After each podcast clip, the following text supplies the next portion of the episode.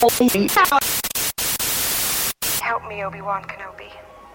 You're my only hope. Bienvenidos a la cueva del guapa. Aquí solo se habla de Star Wars. The Force is what gives the Jedi his power. It's an energy field created by all living things. It surrounds us, it penetrates us, it binds the galaxy together. It's a trap! We would be honored if you would join us.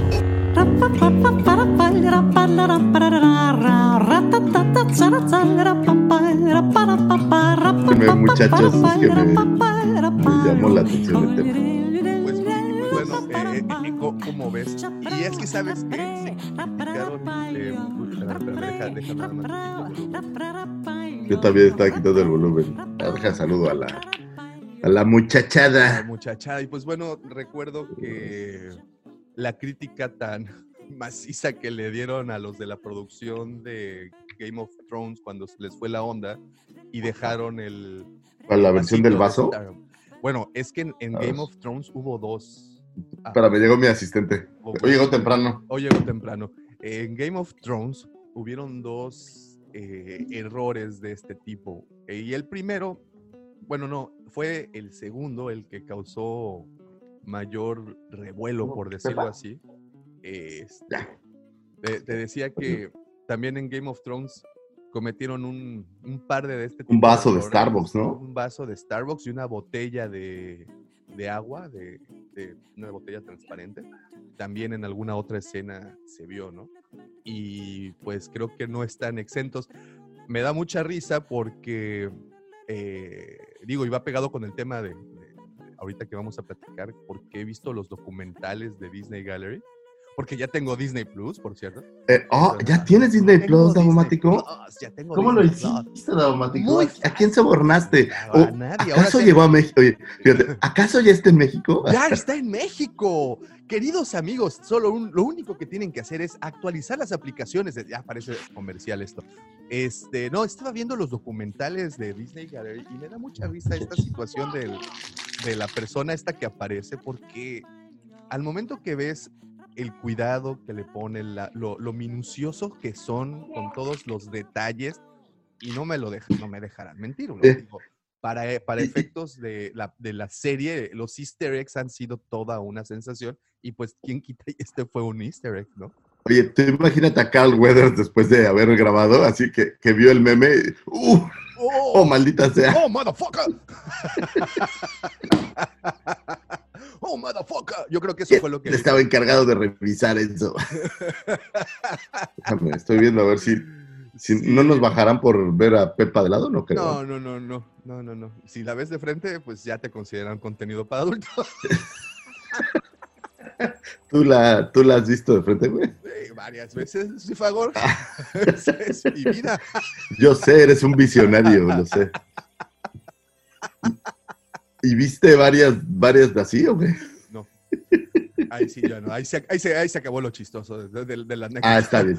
Pero, Oye, bueno, no, pero imagínate todos los detalles que tienes que arreglar en el set, en la producción, que los actores, que bla, bla, bla. Digo, hay veces que, y se que se les va, ¿no? güey, Se te va la onda y, y al grado de que, pues, pues como el famosísimo niño de tres hombres y un bebé, ¿no? tal cual. Ya Esa fue mi fantasma referencia, no el qué, fantasma pero, del, del niño este, ¿no?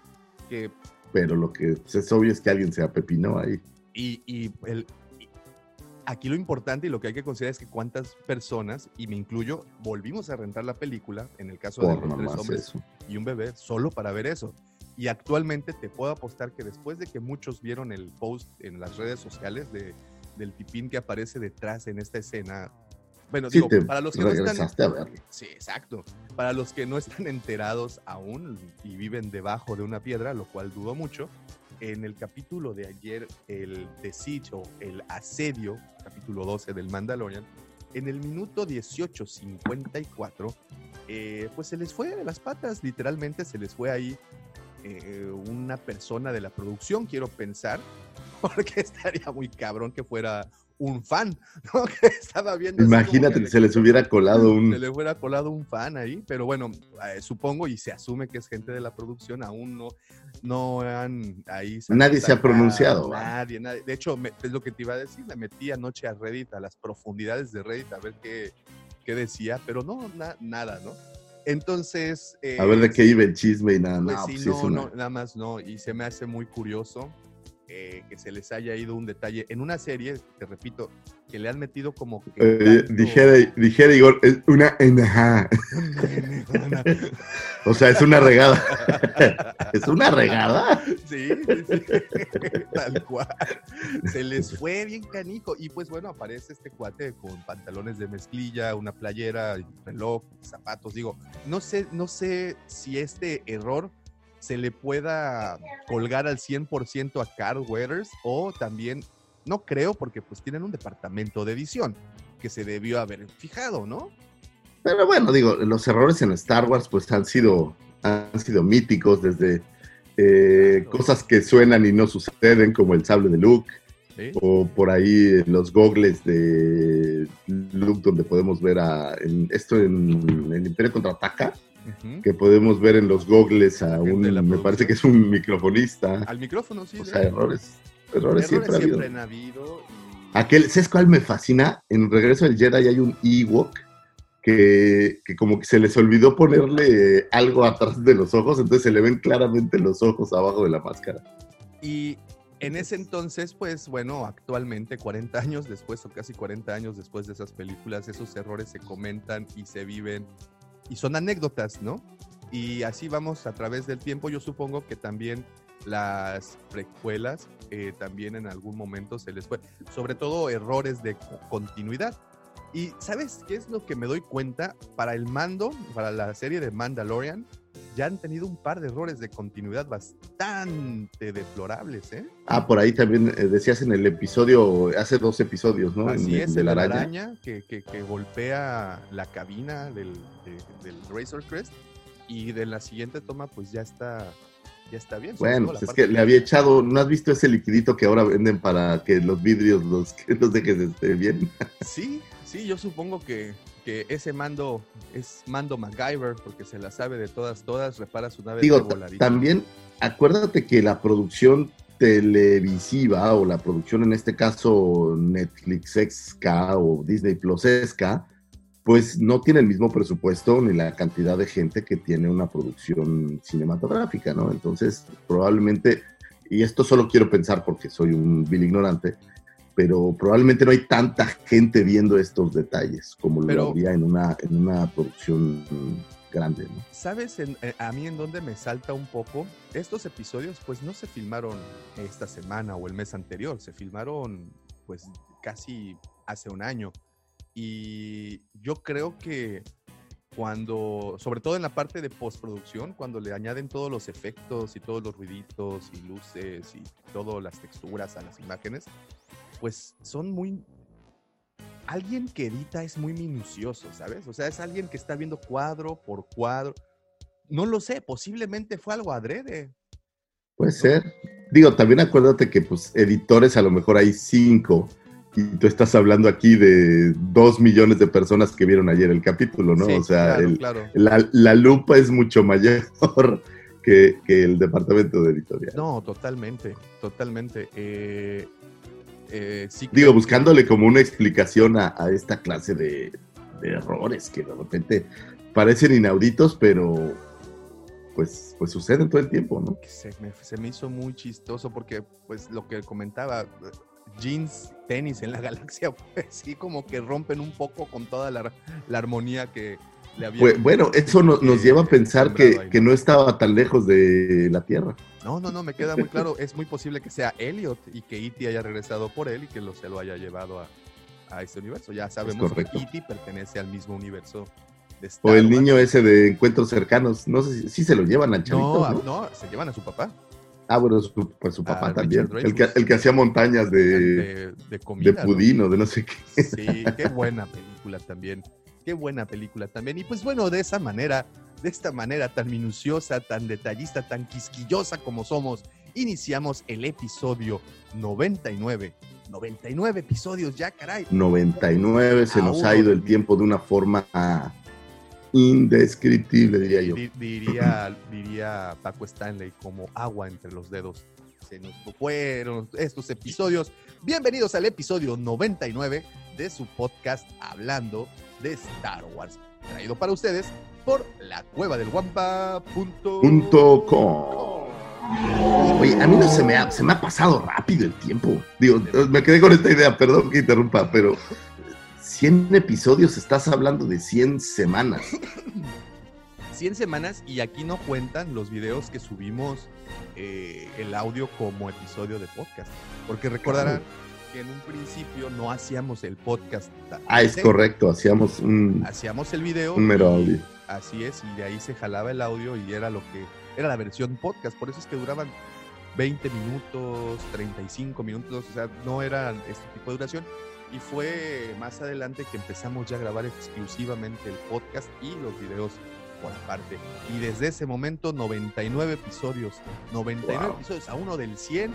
Y esta es la siguiente semana. Así es que quédense eh, muy pendientes de nuestras redes porque definitivamente de que habrá algo especial. Quédense habrá. pendientes, este programa ya terminó, gracias por visitarnos.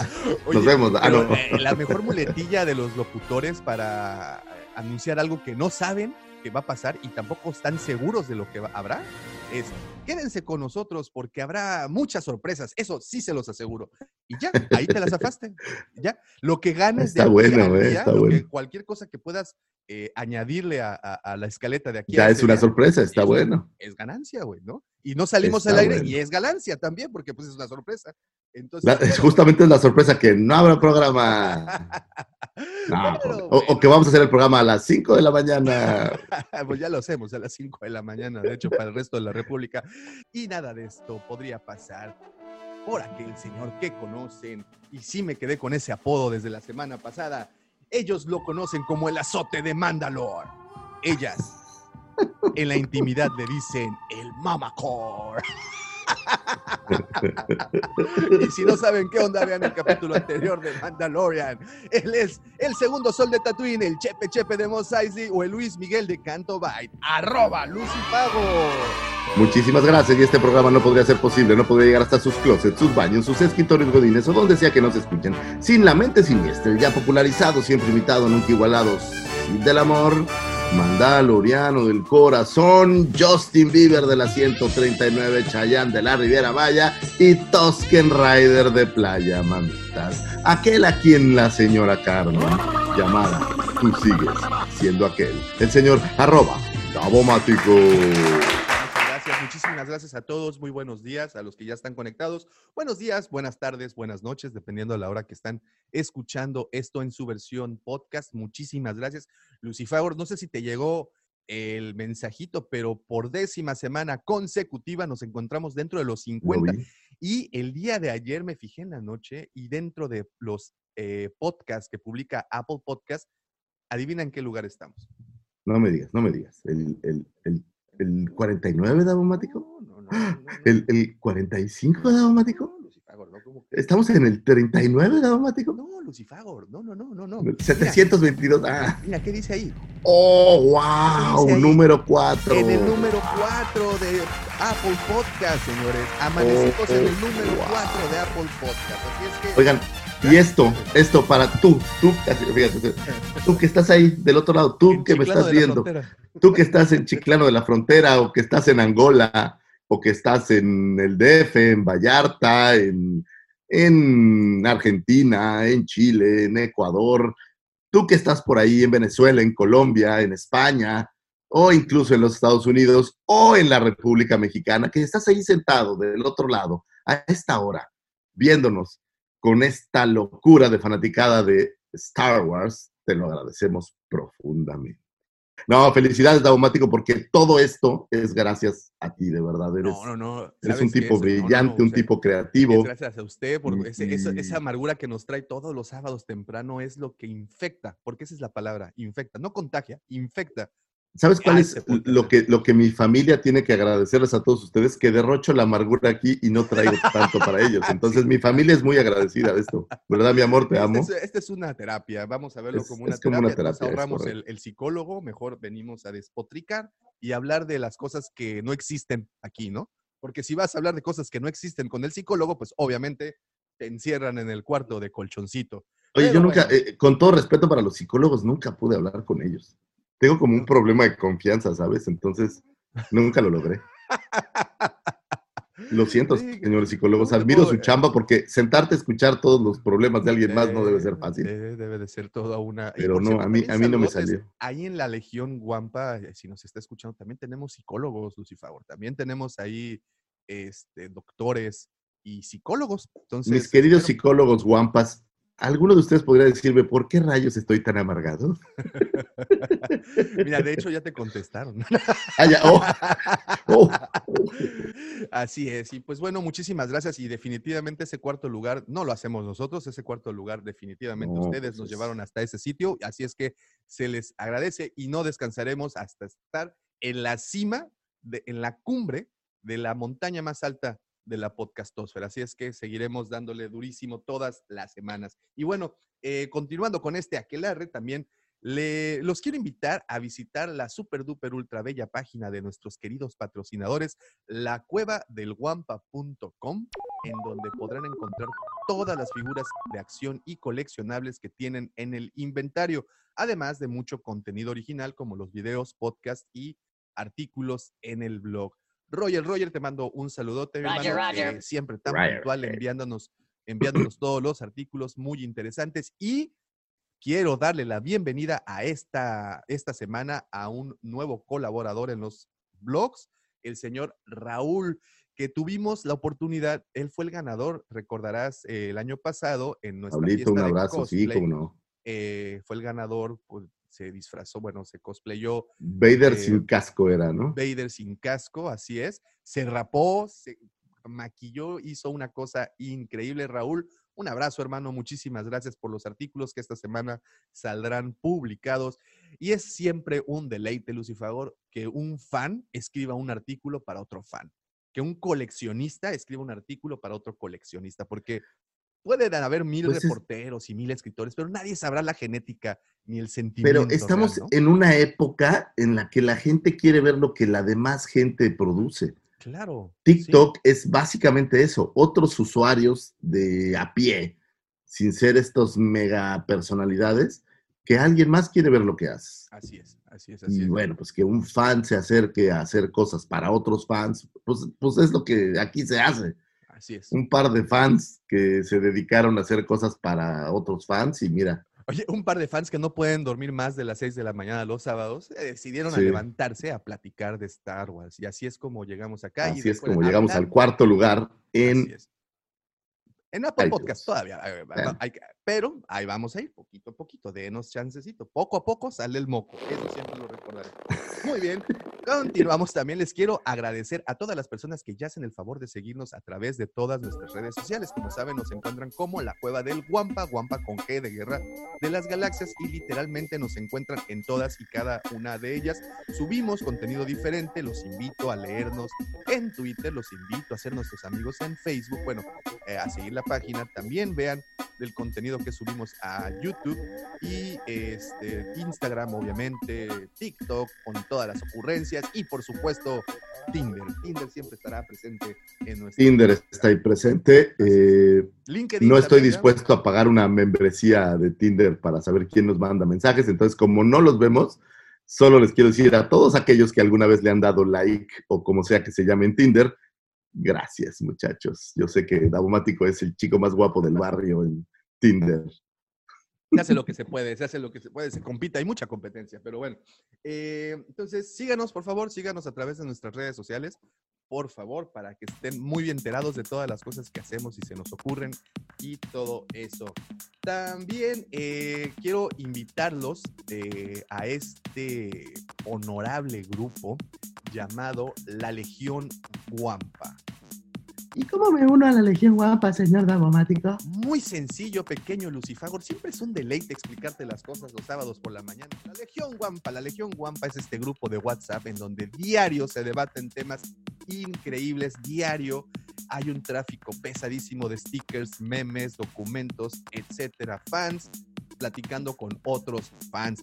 Los invito a la Legión Guampa y para unirse es muy sencillo, nos mandan un mensajito a cualquiera de nuestras redes, un mensaje privado con su número y con todo gusto los unimos, pues es un grupo algo abultado ya, vamos casi Está a- nutrido. Ah, Vamos Está casi nutrido. pegándole a los 200 y siempre hay debates acalorados, debo confesar, y otros muy amables. Por lo general, el ambiente es bastante amable y de mucho respeto, pero si usted disfruta de una plática acalorada para debatir un punto con buenos argumentos, por favor, entre a este grupo y pónganos en nuestro respectivo lugar y enséñenos, porque siempre hay muchas personas dentro de este grupo muy dispuestos a aprender y hay otros que están muy dispuestos a debatir. Así es que están súper, súper invitados al grupo La Legión Guampa. Una vez más, nos mandan un mensajito por eh, un mensaje privado por nuestras redes y con todo gusto los unimos.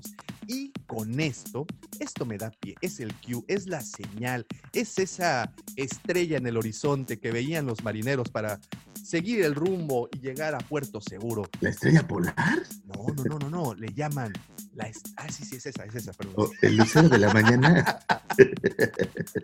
Es, ese, es, ese, es, ese, es el lucero de nuestra Ah, mañana. y con el lucero de nuestra mañana no me refiero a la hija de Doña Carmen, sino me refiero a las astroefemérides del señor Lucifer. Y ahí sigue el, el, el- sonido del mandaloriano. Muchísimas gracias, Davomático. Antes que nada, les pido una atenta disculpa. Amanecí un poco agripado. Eh, no se preocupen, no es nada relacionado con las enfermedades que suelen estar por ahí. Oye, escuché algo muy preocupante y solo es como de chisme, pero no hay vacunas, güey. No, Mi no. querida amiga Lina, le mando un besote, tuvo a su bebé hace aproximadamente un mes y no hay una sola vacuna, güey. Eso está sumamente preocupante. Pregunta, no pero conozco el- vac- ¿vacunas eh, en general o, o En general, no, particular? olvídate de COVID. Vacunas en general para, para recién nacidos en este caso, eh, no hay. Oh, Tiene un mes y no ha podido vacunar a, a Santiago. Es mi sobrino Santiago, está de pelos. Santiago Y no la ha podido vacunar, Santiago Medorio, sí. No la ha podido vacunar porque no hay, y me refiero no en sector salud nada más, no hay en, en general con, con los pediatras. Digo, si alguien tiene un conocido pediatra en Cancún y tiene vacunas para recién nacido, pues les agradeceríamos mucho ese servicio a la comunidad porque hemos pasado como por seis y Nanay de Veracruz. Pero bueno, ese comentario no tiene nada que ver con nada, pero bueno, me vino aquí a la mente. Y vámonos con las efemérides de un 23 a un 29 de noviembre en sucesos que tuvieron su momento hace algunos ayeres dentro de nuestra querida saga de Star Wars. Un 23 de noviembre de 1940 nace Bruce Gerald Villeneuve. Este es un escritor, eh, compositor y también actor de comedia estadounidense que nada más lo estoy mencionando por lo infame de su trabajo, que fuera un coescritor o uno de los escritores de ese bonito Star Wars Holidays Christmas Special, que es, bueno, creo que no es Christmas, creo que solo es Star Wars Holidays, Holiday Star Wars Holiday Special, y que es tan infame, pero tan infame que hasta vale la pena mencionarlo. Un 24 de noviembre de 1985 es el lanzamiento en la ABC de esta cinta que se hiciera versión casera, eh, Ewoks, The Battle for Endor, en donde podíamos ver a los pequeños Ewoks interactuar. Esta es la segunda entrega eh, de una cinta solamente hecha para los Ewoks. Una cosa sumamente divertida y que es tan divertida que ni siquiera está en Disney Plus. Es cosa curiosa porque justo ayer quería verla y no lo he logrado. Y bueno, ¿sabes? debemos Pero- de, de- de nada más tomar en cuenta que gracias a los Ewoks aparecieron eh, estos blurks que actualmente ya son canon, ¿no? que ese es un detalle interesante de esta cinta. Aparecían los blurks y ¿sabes qué, qué vi ayer que estaba leyendo? También eh, una hermana de la noche, una Night Sister aparece por allí, Oh, wow, que es, me parece una referencia interesante a lo que ya después vimos en Clone Wars. No tengo idea si lo hayan tomado de ahí para Clone Wars o simplemente siguieron con algún otro lado, pero me pareció curioso el, el tener blurks y tener a este personaje que se llama Charal. eh, y yo lo digo como el Charal, El pero es Charal. Debe ser Charal. Charles y ella es una Night Sister. Y bueno, pues eh, esta película es una segunda entrega. Recordemos que por ahí estaba eh, Caravana del Valor, Aventura de los Ewoks. y posteriormente lanzaran esta película Ewoks The Battle for Endor, en donde George Lucas le diera la oportunidad a los hermanos Jim y Ken Witt de hacer esta película que entiendo que fue en su momento eh, sumamente exitosa, pensando que era una cinta para televisión. Y bueno, pues que no iba a salir a la pantalla grande, obviamente el presupuesto es algo limitado, pero creo que es, es mucho mejor que el show de Navidad, ¿no? Entonces, si ves el Holiday Special y los Ewoks, pues mejor chútense la batalla de los Ewoks, que tampoco está el Holiday Special en, en No, Disney ¿sabes Plus. ¿Habrá un, qué? un Sí, asunto de, Aquí de la- hay, derechos? por ejemplo, contenidos como Holiday Special, como los Ewoks y, ¿sabes? Eh, Clone Wars del Cartoon Network no entraron en este paquete porque no los produjo directamente Lucas. Se recargó, digamos, que en una productora alterna y los derechos pues no eran de Lucas, no se vendió junto con el paquete. Porque yo me hubiera ido a buscar, ¿no? Tampoco está, por ejemplo, ni Droids ni Ewoks, la- No, no, no. las series animadas. Eh, Ewoks, ¿quién la produce? ¿Qué- ¿En qué cadena se lanza?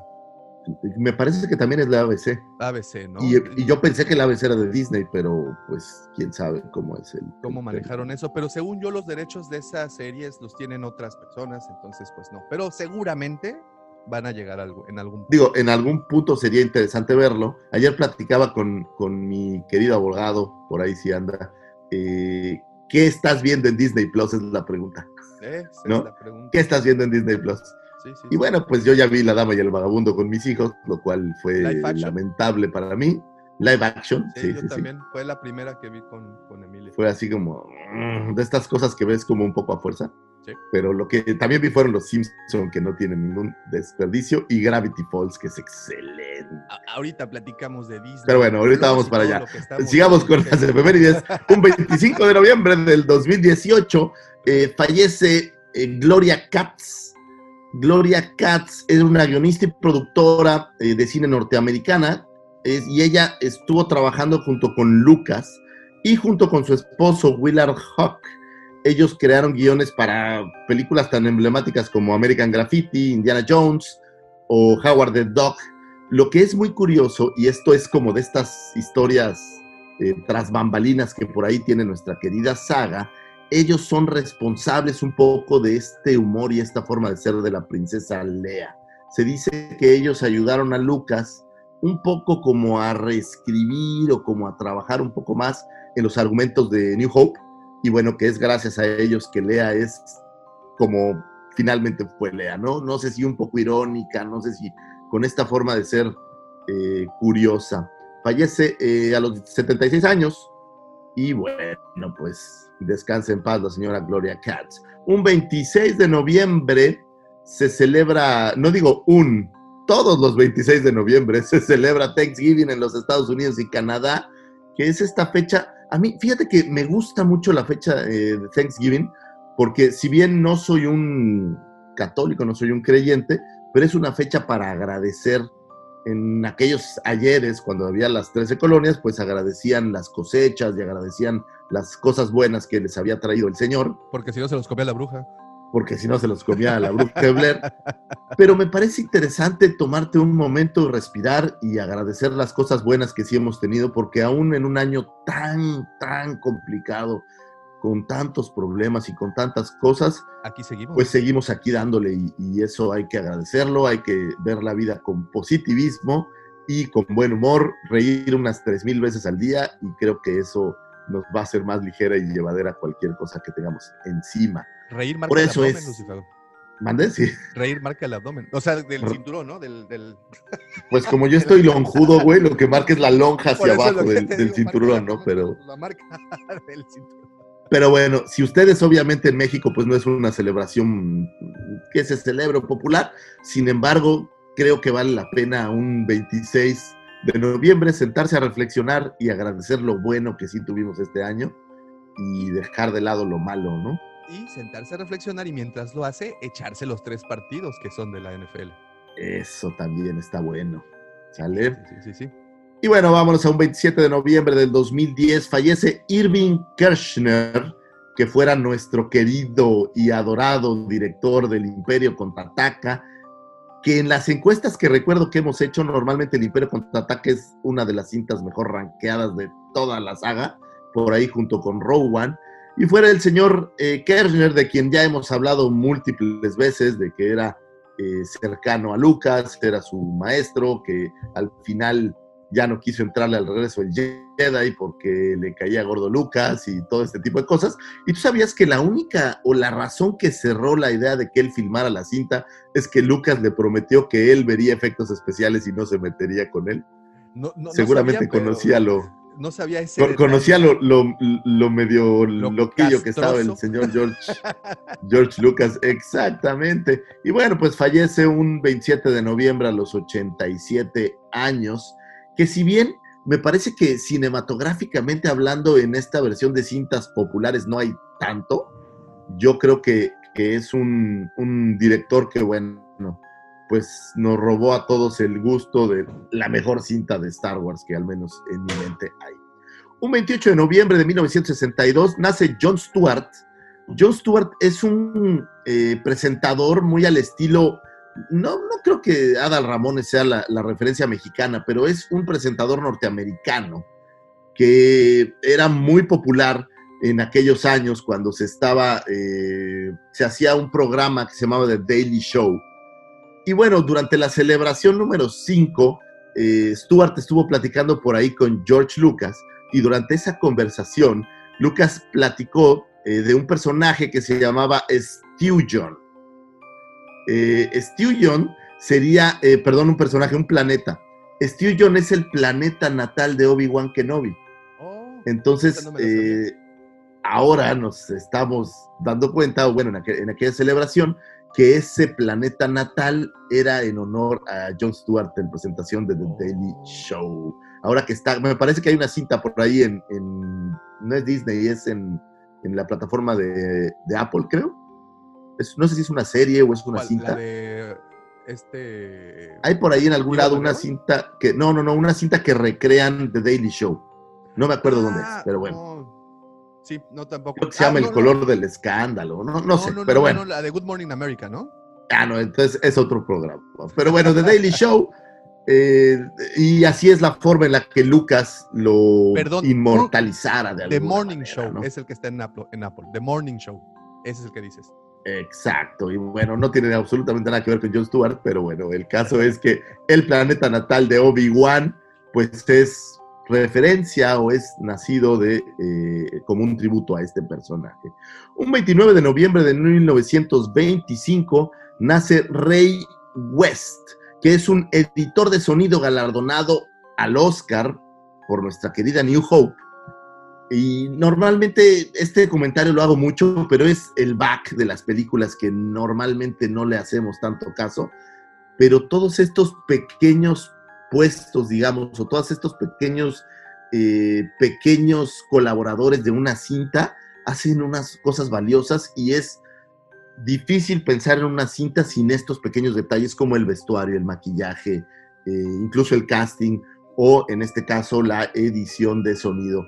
Por ahí lo van a recordar a él ahora que se los diga con películas como eh, Star Trek, las versiones viejitas de los años 70, The Fog, Return of the Living Dead, Beastmaster, Cuyo, Viernes 13, 5 y muchísimas otras cintas por ahí que tiene, lanzando su primer Oscar eh, y único, me parece, con New Hope. Pero bueno, básicamente son las astroefemérides y les recuerdo que el 27 de noviembre es Black Friday, por ahí si están en Estados Unidos, gasten, pero gasten de una manera responsable. Gasten con la cabeza, gasten para cosas que necesitan, más pensando que esta pandemia pues todavía no termina, entonces hay que cuidar los pesos, gasten de una manera responsable. Y quiero tomarme un momento, Davo, para hablar del el 25 de noviembre, que es el Día Internacional para la Eliminación de la Violencia en contra de la Mujer. Que si bien no soy un feminista, lo que sí soy es un fiel creyente que si respetamos a todos los que están a nuestro alrededor, pues nos va a ir mucho mejor. Y las mujeres son el centro de nuestro universo, lo querramos o no. Es gracias a ella que estamos aquí o que ellas que estamos aquí. Y lo único que podemos hacer en esta vida es cuidarlas y respetarlas, señores. Por favor, respeten a las mujeres. eh, golpear a una mujer me parece deleznable, me parece una actitud que no tiene eh, ningún sentido. Y cuando hablamos de violencia, bueno, pues hay muchísimos tipos. No voy a ahondar más en eso, simplemente cuiden a las señoritas que están por ahí, que son lo mejor que nos pudo haber pasado. Ya lo dijo nuestro querido Arjona. Muchísimas gracias, Davomático. Esas fueron las astroefemérides de esta semana. Señor Lucifagor, escuchar esta información es puro, pura melcocha para el conocimiento, canderel para endulzar mi ignorancia. Entre que no puedo hablar y todo. Este, stevia para los sentidos y lo mejor de todo es que cada vez que Arjona sale, en una referencia. el otro día estaba, estaba pensando que hacía tiempo que no hablábamos de Arjona y me preocupa porque Arjona es un gran fan de este podcast, no sé si ustedes lo saben. No, no, no. Eh, eh, hablar de Arjona es una premonición, así como cuando dicen que da, eh, chocas dos botellas de cerveza y dices salud y la espuma se le sale y dicen, ah, esto es una borrachera segura. Bueno, hablar de Arjona es la premonición para que ustedes sepan que este podcast estará buenísimo.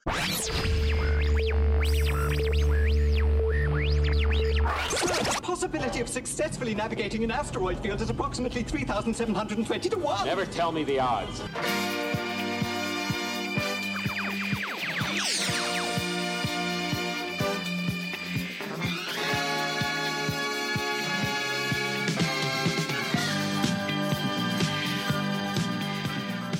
pues bueno, ahora sí, la pregunta que les quería hacer es la siguiente.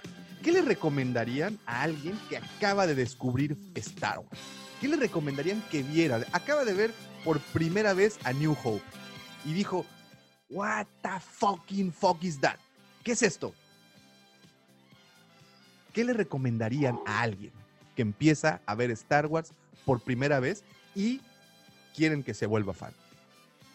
¿Tú, Lucifer, tienes alguna no veas la película de Ryan Johnson. Ah, que fueran a ver primero esa película antes de ver cualquier otra cosa.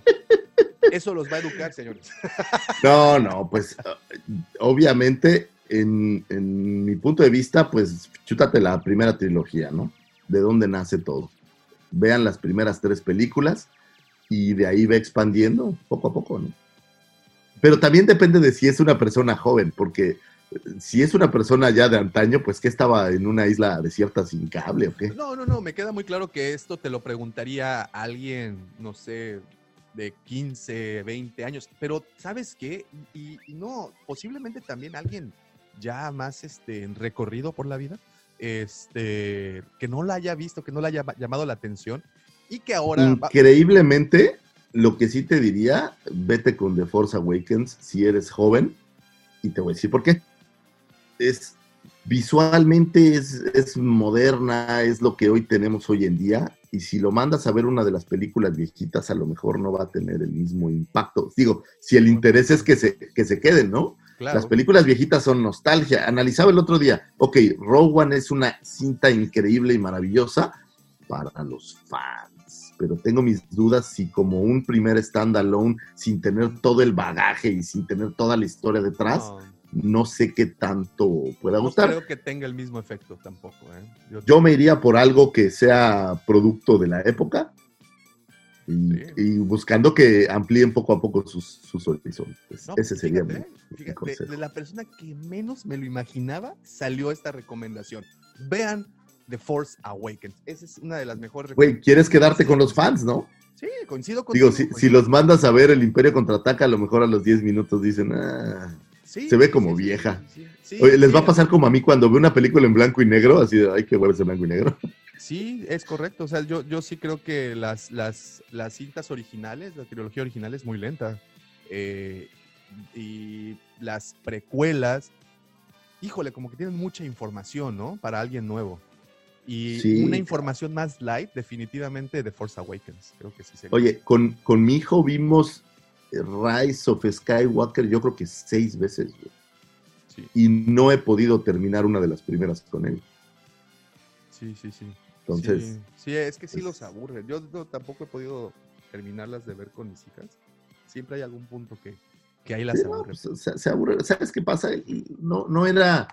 Creo que no es una película para niños eh, menores de unos 12, 13 años. o sea, creo que las cintas siempre fueron vistas como para alguien de, que, puede pues ver más el rollo político, no, no sé, esa No, impresión. no, yo creo que va mucho de la mano, digo, y hablando en el caso particular de la trilogía original, va mucho de la mano con la época en la que sale y hoy en día un niño pues no se sorprende con los efectos, ni viendo a los Sí, claro. droides, ni nada de eso. Actualmente estamos de acuerdo que, la por ejemplo, y este es un tema que constantemente platicamos, la las empresas jugueteras están en problemas porque pues no pueden competir con los videojuegos. Entonces, y los videojuegos les han creado un espectro de sorprendimiento, no sé si exista la, la, la palabra, muy amplio. Entonces, actualmente para que tú le robes la atención a un niño está canijo, está canijo. Entonces, Yo creo que a los videojuegos también les ha pegado el streaming, ¿eh? También, no, no, no, también les pega. Pero vaya, seguimos con, con- con el tema de los móviles, o sea, ese tipo de cosas, pues es lo que les actualmente de ahí maman la- el entretenimiento. Entonces, yo creo que... eh, a- el, el- el juguete como juguete, yo creo que en los niños es muy pasajero. O sea, difícilmente les va a durar un juguete como antes, que duraban cinco años tus monitos y los seguías utilizando. O 40. Yo no lo veo. Yo con mis hijos veo que una cosa al abrirla es maravilloso, la juegan ese día un rato Y y se acabó. Sí, sí, Se sí, acabó. así. Entonces, están acostumbrados a un, a un ritmo más trepidante en las historias, en todos los relatos que suelen escuchar, y dudo mucho que la trilogía original eh, vaya a llamarle la atención. Y me voy con las precuelas. Si tú le recomiendas a un chavo, a alguien que está empezando, las precuelas, pues es otra de esas cosas que está increíblemente cargada de información. Ves el episodio 1 y ves y conoces y sabes quién es Anakin y sabes que en algún punto se va a convertir en Vader. Porque lo vamos a ver con esa perspectiva, es que disfrutamos esas películas. Pero si no tienes ni idea, las tres primeras también pueden llegar a no aburrirte, pero sí a saturarte, ¿sabes? Por la, la carga informativa de todas las cosas que han ocurrido. Me y gusta que- cómo lo dices, saturarte. O sea, sí, y- es, y- sí es mucho. Y, que, y de ahí parten otras historias, ¿no? Y las secuelas, en particular el episodio 7, la, El despertar de la fuerza, creo que además de ser una película amable, eh, muy atractiva, el ritmo de la película es bueno, es bastante rápido. Digo, ahí sí, JJ hizo muy buen trabajo en el cuestión de la cadencia de ese ritmo. Entonces, bien, Lucifagor, esa recomendación me gustó muchísimo, ¿eh? Ya ves, estoy, estoy un poco menos amargo que de costumbre. no, no, no, no, hoy sí me sorprendiste. Y bueno, y para continuar con estos temas de amargadura, ¿sí no?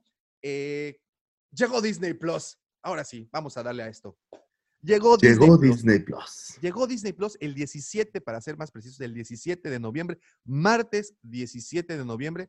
Llegó, llegó con todo Y el yo les voy a hacer la primera pregunta y se las voy a hacer porque, pues, como ustedes saben, yo ya tenía Disney Plus desde antes, gracias a un celular gringo que, que tengo por ahí. Pero dime una cosa, Daumático, ¿el 17 llegó Disney Plus y al 17 a las 12.01 ya lo estabas instalando? ¿O, o cómo fue tu experiencia? No, no, con... no, no, eh, eh, este, me dormí el 16 en la- las 10 de la noche, me desperté como el niño de Stuart Little. Hoy es el día, hoy es el día, hoy es el día, todo emocionado. Corrí a la televisión y lo bajé de inmediatamente. Bueno, de hecho ya la televisión ya estaba actualizada, ya tenía ahí el, la aplicación lista y pues nos inscribimos inmediatamente. Y me sorprendí. está De hecho, de hecho subí un video a- aquí a, a- a- a YouTube es, eh, platicando un poquito de que mi sorpresa fue que no corrí a ver el Mandalorian u otra cosa. ¿Sabes qué corrí a ver? Clone Wars. Extrañaba Clone Wars de sobre. Está bien. La neta Manches, y- está Y, a partir del maravilloso. 17 al día de hoy, que es 21 de noviembre, bueno, 20 de noviembre, porque hoy no he prendido la tele, he visto Clone Wars.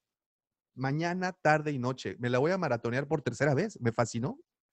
Y bueno, algo que sí debo de, de reconocer es de que pensé, como me habías platicado que el contenido era todavía medio escueto, eh, me puse a ver y no, ¿eh? Creo que sí. No, ya, ahí- Bastante. Ahí ya me voy a tragar mis palabras. Y la verdad es que el, a- ayer, de hecho, que estaba como escudriñando un poco más a detalle, ya hay más, más carnita, ¿eh? está Sí, bueno. ya, ya hay más cosas y cosas muy interesantes, digo, dejando a un lado Star Wars, cosas muy interesantes de National Geographic, los documentales, esos de Disney Gallery, creo que es una, un deleite visual muy bonito. Eh, tenemos, Me llamó la atención que está la era de hielo, ¿no? Y, y según yo, no nada que no, ver no la con vi, Disney, fíjate, pero pero ¿sabes qué? Sí vi mucho contenido de Marvel, pero de animaciones. Spider-Man. Uf, está excelente. Sí, sí, también lo vi. eh, Hulk, o sea, pero, Esta, pero- esta, pero esta caricatura, clásicos. ¿sabes cuál me gustaba mucho? La Mujer Araña. güey. La Mujer Araña, ¿qué Esta, tal? esta caricatura de cuando yo era pequeñín. Sí, Uf. ahí están, Spider-Man, Hulk, eh, está... Está Spider-Man and His Amazing Friends, que era Eh, con Estrella de Fuego y, y el Hombre de Hielo. Uf, era Entonces bueno. tenemos contenido Marvel de muchísima calidad y sobre todo que le pega bien canijo a la nostalgia, ¿no? Porque pues esas, esas caricaturas, pues como bien dices, eran las del sábado en la mañana. y Sí, sí, sí, eran, la- eran las, eh, las meras. Sí, y Y- tiene mucho contenido de, ¿sabes qué? De- del canal de Disney, de los canales de Disney. Tienen estas series como tipo Jessie y subieron series que a mis hijas les gustan mucho como Violeta o como Soy, Soy Luna, creo que se llama, Luna, o sí, sí, sí, soy Luna. que son mega fans. Bueno, también recordaremos que pues Disney tiene su apartado Disney Latinoamérica y hay algunos de esos programas que se graban exclusivamente para, para eh, los hispano, hispanoparlantes. Sí, claro, Eh, tienen un- una serie muy grande de programas que hacían para la gente de habla hispana. Así es. Y, ¿Sabes qué me llamó la atención? Por ejemplo, eh, la be no la Bella y la Bestia, El- La Dama y el Vagabundo, que ya es una película hecha para Disney Plus, o Sí, sea, no salió ya es contenido, contenido literal para Disney Plus, que me parece que Mulan fue el caso, pero derivado de la pandemia, pero Sí, Mulan fue- específicamente esta sí es para Disney Plus directo. Entonces quiere decir que sí están produciendo cintas para Disney Plus eh, directo, no solo las series, me refiero que también cintas específicas como esta. ¿no? Sí, sí, sí. Y bueno, obviamente, como, como dices siempre, es inevitable hablar del elefante en el cuarto. El apartado de Star Wars, qué bárbaro. Qué, de, qué No, pues bárbaro. Qué cosa tan más esplendorosa, señor mío. Pues Eh, tienes todo, ¿no? Todo. ¿Sabes qué no vi y yo agregaría? Todos estos detrás de cámara que tenían los DVDs antes. ¿Tú crees que no los eh, lleguen a agregar en algún punto? A lo mejor más adelante, pero son estas cosas que yo me quedé con ganas de, de volver a ver alguna vez, porque cuando compraste el DVD hace como mil años y viste el detrás de cámara, estuvo súper bien. Pero no, no lo volviste a agarrar jamás, ¿no? Sí, ¿no? Eso no. creo que valdría la pena meterlo, porque es material que la verdad no les costaría nada, ya está ahí, y al final del día la gente estoy cre- seguro que lo consumiría, ¿no? No, totalmente, totalmente. Y bueno, si nos vamos un poco a la historia, eh, recordaremos que el primer detrás de cámaras que incluyen en un material casero es eh, para la amenaza fantasma, ¿no? Y Sí. que posterior a eso empiezan a salir los documentales y se vuelve tradición tener el detrás de cámaras y obviamente aprovechar la tecnología también para aplicar el famoso comentarios del director, ¿no? Que, que Sí, que es- son... a, a- mí honestamente no me gustan esas versiones, ¿no? Sí, pero Si has visto que, que estás viendo la cinta y dice el director, ah, aquí era una escena en la que Harrison Ford. Entonces, estaba ebrio. siempre, siempre es importante, ¿no? Y siempre es este, muy enriquecedor conocer todos los comentarios y todo eso. Y bueno, Ahora, te voy a dar la idea que yo tengo. eh, Hay programas que mis hijos buscaban en otras plataformas y desaparecieron. Por ejemplo, hay uno que le gusta muchísimo a mi hijo que se llama Poppy Dog y que ahora lo tienen aquí de regreso. Y bueno, pues es, es todo, todo un tema va a ser eso, ¿no? Ahora va a ser la pelea por la televisión, yo supongo. sí, no, y, y mira, sorprendentemente mi hija de seis años, eh, que regularmente la televisión no le llama la atención, prefiere Roblox o YouTube, eh, me dijo, vamos a ver Disney. Y, y pues eso está muy bueno, ¿no? Digo, anoche no recuerdo cuál fue la- la- la película que vimos, pero estuvo, o sea, Está por ahí, ¿sabes qué me encontré? Herbie. Herbie también, sí, claro. Este, Es me que encontré mi pobre angelito. Ah, este tipo de exacto, Mi cintas. pobre angelito. Esa fue la que vimos allá. Mi Correcto. pobre esa. angelito, querida encogía a los niños, estas cintas que son como, pues como al estilo Disney, ¿no? Totalmente. Y bueno, y el precio al que sale, bueno, en un principio habían eh, soltado la promoción de que 1.600 pesos o 1.300, perdón, 1.300 pesos contratabas por un año y si no, tendrías que pagar 160 y fracción de pesos, este, que es actualmente el, el monto creo que más eh, caro que hay para las plataformas de streaming. Eh, si no me equivoco, creo que en Netflix estás pagando sobre los 140, 130 pesos. Eh, Amazon Prime pagas 99 pesos, Ujú. pero aquí cabe señalar que Amazon Prime, pues bueno, es una plataforma y le tienes que añadir otros canales para que te sepa mejor la experiencia, como HBO y como HBO, sí. Starts, que es los que yo... eh, Digo que lo mismo pasa por ahí con Claro Video, Sí, que tienes que traer canales de otro lado como para complementar, como Sony. sí, sí, sí. Y, y- y bueno, y de ahí nos seguiríamos con Apple TV, que también tiene el, que esto pues es el más económico, creo que está en 60 pesos, medio limitado aún. El pero, más pues, limitado de todos, creo yo. Pero ahí, ahí va siendo. Y, y hay buenas cosas, digo, tiene esta serie de, de Obi-Wan Pues en están, moto. el, el tema es que están empezando a producir, ¿no? O sea, no es, se ve que no era como el core del negocio hasta ahora Y poco a poco van a empezar a producir más y más y más Y contenido. de hecho, ahí aparece el Morning Show, el que, el que mencionabas hace, hace Es un correcto. momentito. No, y y- estas series como la de Sí, la de los cuads que son ciegos, También o la serie de las motocicletas que platicábamos de Iwan McGregor, pues están también por ahí. Ahí va, ¿no? Entonces, 60 pesos y bueno. Historias son asombrosas también, creo. Ah, bueno, ese está, ese está bien, ese está, ese está padre. Y bueno, obvio, si tienes una- un dispositivo Apple, pues metes tu código, tu número de serie del dispositivo y te dan un año gratis. Entonces, es una muy buena oferta. Y como ahora mencionamos, tenemos a Disney Plus, que paga 160 y pico de pesos al mes. Lo interesante aquí es que fíjate que te dan acceso a cuatro cuentas. Entonces, puedes Ah, no estar sabía, eh, viendo en la televisión una, puedes tener en la televisión de los niños otra, eh, puedes mandarle a la suegra otra y puedes tener tú una en la computadora para mientras estás en el trabajo y pues puedas estar viendo el Mandalorian. ¿Estás diciendo que vemos el Mandalorian en el trabajo, Davo Mántico? Mira, Lucy Favor, en, la- en- en el trabajo en- veo todos los días Star Wars. Ok, ok, ok. Oye, ¿sabes qué también? Lo que me encontré que me, que me gustó mucho, digo, ya sabíamos que estaba por ahí, pero ver Los Simpson siempre es una Ah, delicia. Esa es mi única. Y me chuté tres especiales de Halloween y esa son excelentes. Esa sería mi única queja con esto. Desafortunada, yo también. De hecho, eh, la escala como fue, fue primero ver Clone Wars y lo inmediato fue ver- ir a Los Simpsons, al apartado de Los Simpsons. Pero me llevé el gran chasco al ver que solo tienen las últimas dos temporadas, la 29 y la 30, si no me equivoco, o algo por el estilo. Segu- seguramente irán haciendo, agregando. O sea, yo creo que les falta hacer chamba para agregar cosas porque sabemos que hay más materiales allá afuera de Uh, Disney. Sí, sí, sí. O sea, me parece que cintas antiguas de Disney hay muchísimas sí, bastante. y, y no las vi, entonces a, a lo mejor poco a poco las van a ir subiendo. Mira, no sé si te acuerdas de estos documentales, eh, América Salvaje, creo que se llamaban, este, que eran de Disney, que eran hechos por Buenavista. Eh, no, sí, Vi- Buenavista, ¿no? Es el estudio. Sí, buena vista. Cu- Cuando empezaron fue con lo que empezaron. Sí, y estos documentales que eran de principios del 80, finales de los 70, eh, muy bonitos, bastante interesantes. Yo creo y, y esperaría que los pusieran porque, pues, digo, aparte que crecí con ellos, es algo, nos presentan documentales muy amables para los niños, ¿no? Y me parece que a la larga también van a subir, si bien entiendo, toda esta basura de programación de History Channel. Digo, solía ser chido, ahora es pura basura, en mi opinión. Pero creo que History Pero- Channel no entra, ¿no? ¿O sí? No es, pero no es parte de- del paquete que compraron cuando agarraron National Geographic. Según yo, es No. History, IANE y estos canales como de. Pues ahora no sé, ahora son puros realities horribles. Sí, sí, sí. Sí, no, no es tan De padre. pasar de, de documentales chidos, pasaron a realities terribles, ¿no? Lo que le pasó en TV.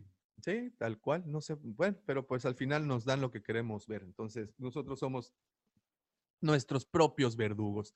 Pero Es bueno, eh, tenemos una muy buena, muy buena programación. O sea, pues, ¿qué tal, eh? Programación. Tenemos un muy buen contenido.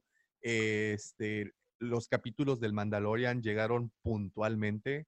Eh, obvia, obvio, tienes pues todas, todas las caricaturas, por ejemplo, estas caricaturas que son cortas, que no son caricaturas, eh, bueno, no son películas, como Sí, sí. pues, de Forces of Destiny y este Ah, tipo de cosas. Yo hablaba de las de Mickey Mouse y las de Tribilín, Ah, pero claro. también, sí, también las de Forces of Disney. Y yo me pregunto, a partir de la salida de Disney Plus aquí en México, porque no sé, no sé el efecto en Estados Unidos, aquí en México el canal de Star Wars en YouTube, pues era casi inexistente. Yo no he escuchado a muchos hablar de él, a pesar que tiene mucho contenido y contenido que se actualiza semana tras semana. Pues no, no, aquí en México yo no escuché la gran, gran comentario ¿No?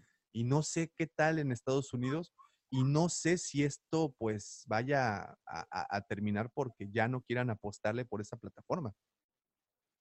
No lo sé. Digo, yo creo que todas estas plataformas de streaming pues le pegan también un poco al, al- al llamado YouTube que al final del día pues, es ver videos aleatorios, pero yo no creo, güey. O sea, yo creo que hay gente para todas las plataformas, para YouTube. O sea, hay gente que ve cada, cada, es más, YouTube tiene su plataforma de streaming. Yo nunca le he, ni le he entrado, ni mucho menos, pero creo que hay gente que sí le gusta, ¿no? Sabes que, por ejemplo, y ayer platicando con un amigo precisamente de la plataforma de YouTube Red, que es la paga o la versión de paga, eh, le descubrió un, un uso excelente a la plataforma. Resulta que con esto, pues tú puedes estar en el teléfono viendo los videos, puedes apagar el teléfono, bueno, o mandarlo a bloquear el teléfono y el audio continúa. Entonces, pues sabes que en YouTube, pues hay muchos tutoriales, muchos de este tipo de información de Claro. cómo se hace qué, y también hay muchas pláticas y audiolibros también. Entonces, pues para todos los que están buscando ese tipo de contenido, auditivo sobre todo, creo que pues sí les puede llegar a funcionar, independientemente de, de que no se les eh, brincan anuncios de repente. Este, pues bueno, eso también es una monserga, ¿no? De repente estar viendo un video y pum, te lo detiene un, un anuncio. Como Pero los en la videos de la de plataforma- por ejemplo. en la plataforma de paga no hay anuncios. En la plataforma de paga es- no hay anuncios, es correcto, solamente el, el contenido. Y digamos que lo interesante se vuelve cuando pues bloqueas el teléfono y conviertes YouTube en un, en un eh, audio. en, un- en audio y pues puedes estar escuchando pues diferentes cosas ahí. Creo que esa es la parte interesante. Pues ahí está Disney Plus. Digo, los gringos son muy listos en eso, ¿no? Entonces, Eh, sí, la- eh, son genios en la situación del entretenimiento, sabes que se pintan solos. sí, son. Voy a leer saludos de voladísima antes de pasar a nuestro tema principal, que yo sé que por eso están aquí, por eso estamos aquí. Entonces déjenme nada más de voladísima, se me... Oh, no, no puedo leer los saludos. Ahí está. Eh, dice... Ok, con la pregunta, ¿qué le sugerirían a alguien que acaba de descubrir Star Wars? ¿Qué le sugerirían ver? Esa es la pregunta que estamos lanzando como pregunta del programa. Y nos responde primero el profe Robert. Si ya vio a New Hope, que siga con The Empire Strikes Back y Return of the Jedi. Cada vez que me preguntan en qué orden ver Star Wars, les digo que empiecen por la trilogía original, sigan por las precuelas, Rogue One y las secuelas, que es básicamente pues el, eh, el orden o la cronología de cómo fueron apareciendo. Y a. Han Solo ni lo mencionó. Dice Jorge, el buen George, si es una persona de entre los 15 y 30 años, serían las precuelas. Si es más grande, a New Hope. Dice Espifumeta, yo le recomendaría que se uniese al grupo de la Legión Guap.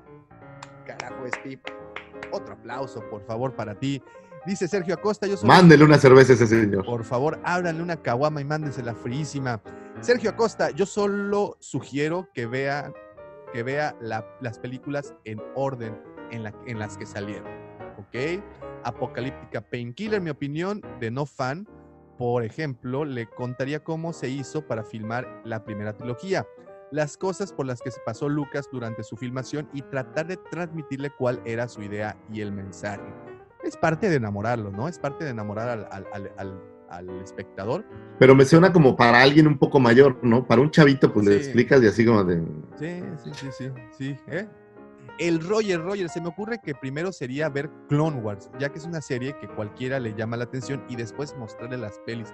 Es muy interesante la sugerencia del Roger, Roger, porque sí, pues Clone Wars nos da muchas cosas, pero yo siento que Clone Wars ya es una serie que ya viene con información precargada, ¿no? O sea, Sí, ya- necesitas, creo que necesitas un poco de más carnita para, para verla. Así es. Dice el profe Roberto, no, Han Solo, no. Sí, no, Han Solo. Yo, yo no la odio tanto, ¿sabes? Digo, sí, tiene sus cosas que no, pero. pero eh, Muy bien, dice Giovanni Carcuto. Hola, buenos días desde Chile. Les recomiendo el regreso del Jedi en las. A ver, pausa. Giovanni, borraste un mensaje. O sea, ¿qué, qué estabas escribiendo? ¿Le estabas escribiendo a tu novia? Dinos la verdad, ¿qué estabas escribiendo? ¿Por qué alguien borra un mensaje en un chat en vivo de la Cueva del Guapa? Cuéntanos, Giovanni. Se le llaman, se le llaman second thoughts. Sí, me voy a echar todos encima. Estaba poniendo. A mí Han Solo me encantó. Ay, no, no, espérate, bórralo, bórralo. Y por último, Giovanni Carcuto, ¿cómo me entretiene la mañana? Son lo máximo. Pues dile al señor Lucifagor, que es el que saca ahí luego sus comentarios. Este, De esos que- ¿Guarriles o qué? Muy bien, y ahora sí, estamos aquí por algo, ustedes están aquí por algo, nosotros estamos aquí por algo y es porque se estrenó el capítulo 12 del Mandalorian.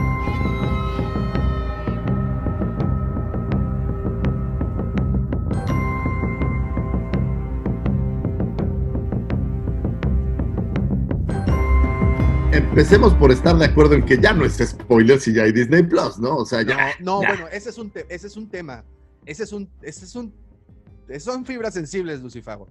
Se No, no, en- en- me queda claro que en el grupo pidieron que mantuviéramos la veda de comentarios hasta el lunes. Así es, así es, Y está bien. así es. Pero ya teniendo Disney Plus abiertos, ay, es, es, es complicado, es duro, ¿eh, chavos? Es, duro, es duro, pero pues bueno, aquí estamos y los que están acá están súper... eh, que traten con solo, no se metan con solo, por favor. Ah, es que me llegó un mensaje. Saludos a todos. Héctor, saludos, ¿cómo estás ya? Eh, es complicado la situación de los spoilers, sobre todo cuando, mira, creo que cuando somos fans así de, del corte de como Tutankamón, que- o como Johnny Bravo, Sí, eh, sí. pues que te levantas a las 5 de la mañana para ver el capítulo por, por muchas Oye, situaciones. güey, estaba en mi casa Tutankamón. Bueno, Hasta que dijiste, hasta que dijiste Johnny Bravo, entendí. dije. Crónicas de dragones, ¿o de qué estamos hablando? Bueno, entonces, eh, ya hasta, hasta me perdí. ¿Qué te estaba diciendo? Perdóname, pero es que de verdad me, me dio risa que, que lo entendí muy tarde el chiste. Los spoilers, los spoilers son un tema complicado, sin embargo, si alguien les pide y les solicita de primera mano, ¿saben qué? Tengan consideración porque, pues, a veces, por, la, por el horario, por las responsabilidades, por el día a día, pues no se puede ver. Pero, caray, el señor, el señor Lucifagor entra a trabajar a las 8 de la mañana. Su seguro servidor, algo similar. Y estamos pues con los niños atendiendo, hay que hacer desayunos, hay que preparar el día, hay que hacer varias cosas. Y entonces se nos viene a la cabeza que existe una parte del día en donde nadie, nadie, nadie, nadie a tu alrededor te va a molestar y se llama la madrugada. Y nos Es levantamos correcto. a la madrugada para poder verlo y disfrutarlo y ahora sí poder eh, pues compartir ahí información que muchos consideran spoiler. Entonces, los invito, si ya se están levantando a ver este podcast, pues vamos a levantarnos. Un día más, el viernes, párate a las 5 de la mañana, te Así chutas el capítulo y Pero no pasa bueno, nada. pero sabemos que la situación no es la misma para todos, todos tenemos diferentes... eh, Ahora, no todo el mundo ya tiene Disney Plus, es entonces lo que cosa. habría que analizar es cuándo lo liberan en YouPorn. ah, bueno, el, este, es sex video. Ah, Xvideo, perdón. Es- Por eso no cada quien usa la plataforma que le gusta, ¿no quedamos? Pero bueno, este, pero fe- efectivamente, fíjate, y de hecho ayer en las, en los sitios ucranianos que se acostumbraban a utilizar, pues llegó muy tarde el episodio, precisamente porque ¿Ah, sí? ya, ya estaba, pues yo creo que el, el, el proveedor ya estaba entretenido viendo Disney Plus y pues se le pasó, ¿no? Entonces ya no la mandó. Pero No, bueno, a lo todavía- mejor la, la demanda bajó porque la gente pues sí fue y, y compró su membresía de Disney Plus y entró por Disney Plus y ya lo vio y, y vámonos. Digo, porque toda la parte ucraniana, pues si te la puedes ahorrar con Disney Plus, pues también dices, bueno, está chido. Sí, sí, sí. Entonces, este, pues está, está bastante, bastante interesante esta situación de los spoilers. Y pues bueno, esta parte, esta alarma que está sonando atrás, para las personas que están escuchando el podcast, pues bueno, significa que a partir de este Spoiler momento alert, spoiler alert. empezamos con los spoilers. Y bueno, tenemos el capítulo 12 llamado El asedio de Siege, de Siege, perdón. Y no tuvo nada de asedio. Lo pero- primero No, que no, voy a decir es... no, no, no, antes, antes, antes. Lo primero, ¿te gustó? Fue una así así. Hay cosas y cosas, digamos. Lo voy a decir, hay cosas y cosas. Lo primero que te voy a decir es que es el capítulo cuarto de la segunda temporada y nada de Azoka. Nanay de Veracruz. Entonces, la teoría de que va a salir en el último episodio a dar una embarrada, cada vez creo que es más, más cercana. Bueno, al tema, que hay ¿no? rumores que el siguiente capítulo, que es el cuarto, no, el quinto, ¿verdad? El quinto. El siguiente capítulo, que es el quinto, eh, se llama The Jedi. Es dirigido por Dave Filoni, escrito por Dave Filoni, y se llama El Jedi. Ese es un rumor, ¿ok? Porque hemos visto que nos deshacen los rumores en un pispás. Lo que estoy seguro es que nunca son las cosas lo que creemos que son. O sea, todas las teorías siempre acaban rompiéndose como Sabine, ¿no? Entonces, pero el tema es cuatro capítulos y el furor de que iba a aparecer Ahsoka no ha sucedido todavía. Ni ya, ya. Y el tema de Boba Fett tampoco ha sido ni cercano a más allá del paneo del primer episodio que vi. Ujú. En términos generales voy a regresar a un comentario que he hecho antes. El mandaloriano es como la pizza. Aunque sea malo, siempre sabe bien. Entonces, me parece que el capítulo eh, disminuyó nuevamente la expectativa en lo que a sorpresa se refiere, pero creo que esto lo complementaron mucho, y esta es mi opinión, haciendo como una oda, tributo a New Hope. Lo sentí el capítulo más cercano de todos los que he visto con New Hope y me parece que usaron muchos elementos de New Hope, que ahorita los platicaremos, eh, para traer New Hope de regreso y la nostalgia y todo lo demás con este capítulo y eso de verdad que estuvo muy chido. Y, y bueno, la primera sorpresa que me suricata, que eh, para los que no lo sepan, mi esposa y yo somos una, pues eh, nos, nos llaman Hakuna Matata, pensando en que ella es Timón y yo soy Pumba. Y esto es algo muy común entre nosotros. Y ver una suricata intergaláctica fue... No, pues ya es. Pero eh, me gustó, voy a decir me gustó. Me gustó en un 80%. ok. Muy bien, muy bien. Yo, a mí me gustó. Ah. Y, y a mí me gustó en un 95% de avanza la historia, a pesar de que es un capítulo que, como dices, disminuye un poco el ritmo, pero la historia avanza. ¿Y de qué manera?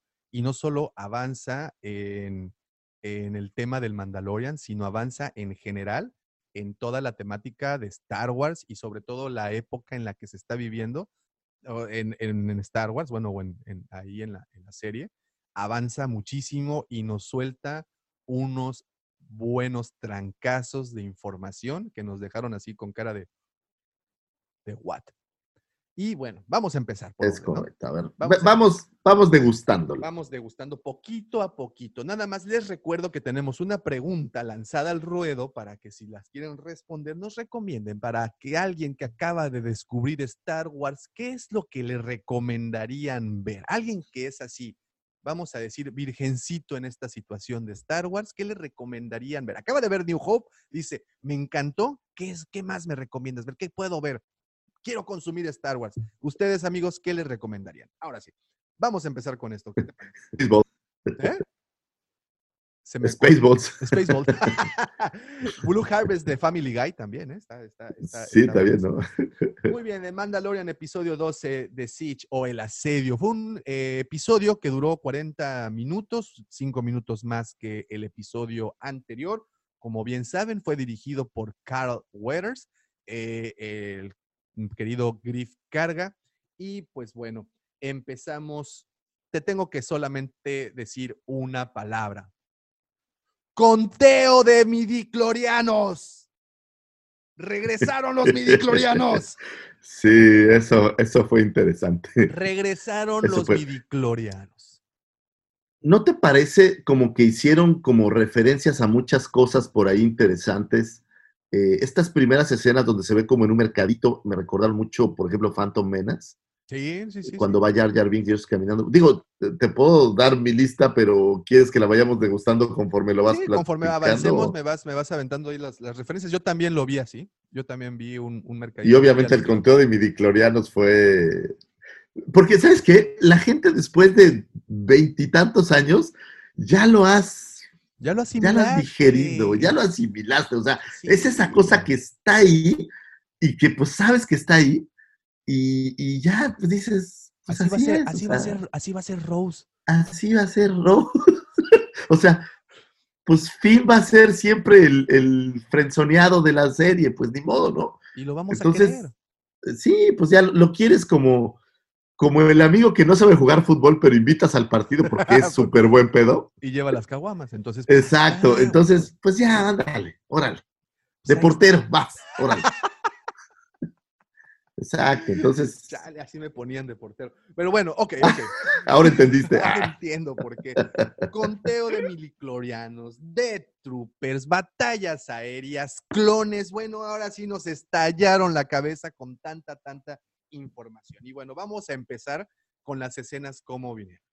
Empezamos con esta secuencia del Razor Crest aún en el espacio, aún surcando el espacio, y el mando y el niño se vuelven a entrelazar en estas situaciones padre e hijo, o en este caso maestro aprendiz, porque pues de cierta manera le está enseñando cómo funciona la vida.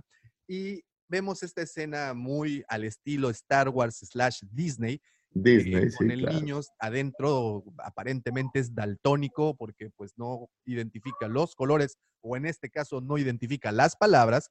Entonces pues está jugando con esta suerte de cablecitos de a ver, vamos a puentear el carro, vamos a ver si así enciende el hiperpropulsor y qué terminó haciendo, terminó electrocutándose y yo no sé cómo, no sé, no se murió en ese momento. Ese, ese niño, Lucifagor, ha estado Porque al tiene borde de un la muerte conteo alto de midiclorianos. ese pinche niño ha estado al borde de la muerte ya varias veces y, y resiste. El trancazo que se pegó en el episodio 2, o en el, Ah. uno- no, no, en el 2, ¿verdad? Es en el 2, creo. Manche, ese, ese madrazo ya es un bebé, ok, un bebé de 50 años con un maldito conteo de midiclorianos altísimo, pero se pudo matar el chamaco. Y luego Sí, lo pone sí. este cuate a reparar cables eléctricos y se da una de esas descargas y ahí está vivo. Entonces, no lo sé, solo pongo eso a la mesa. Ese chamaco tiene más vidas que un gato. Bueno, pues es que si tomas en cuenta que la raza vive mil años, pues digo, deben de ser resistentes, Pues tiene gas. creo yo. o Tiene- sea, Creo que ese es, es- ese es el mejor razonamiento que puedo entender. Si es una raza que mide, vive 900 y pico de años, pues algo de resistencia deben de tener. Y en este caso... pues, algo nos- debe de tener y debe de aguantar vara, ¿no? Yo pues, creo. aguanta un pinche choque de una batería LTH de Razor Crest. Puta, mi mecánico no lo aguantó. Se, se- se me figuró al push de Red Button, Push the laica. red button, Laika, y pues, Uh, era ruso lo que le tenían que hablar, pero bueno, nadie, lo, nadie se fijó en eso. Y bueno, deciden regresar a Navarro porque la nave está muy madreada, se la dejaron pues los Moncala, eh, pues vimos el trabajo que le hizo, que fíjate que después de ver un par de ocasiones más el episodio anterior, dije, esto me parece familiar, me parece, y ya sé que era lo que me parecía familiar del episodio anterior. La nave, el Razor Crest, quedó idéntico a las canoas. ah. Así con, con las redes y todo, las ¿verdad? redes, las Sí, es cuerdas, las Shakiras y cierto. Doña Carmen ahí sirviéndote en su, en su Sí, traje sí, de sí. Y sabes que las telarañas también, porque no limpian también. Bueno, en- Entonces, en el baño. ah, ¿En dónde? ¿Las de Doña dices, Carmen o las del local?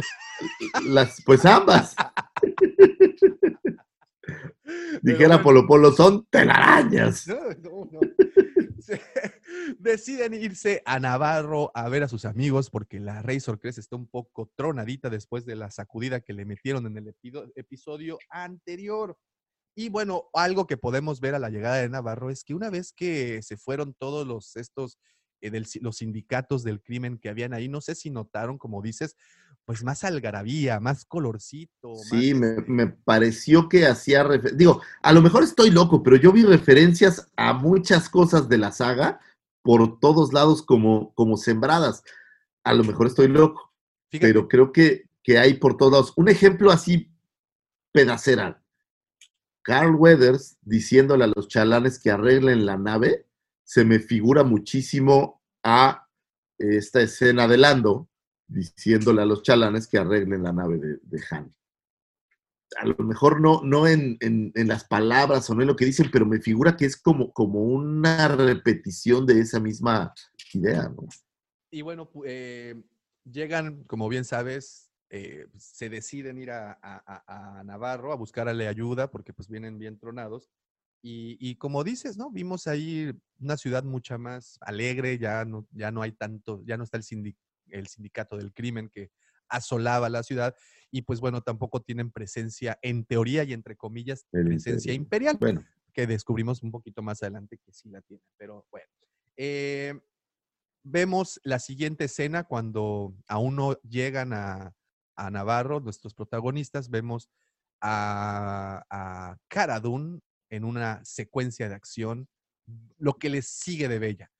Vemos esta guarida donde están los Aqualish, que como recordaremos es la especie de Ponda Baba o bueno, Así es. de los de estos eh, Walrusmen o hombres morsa.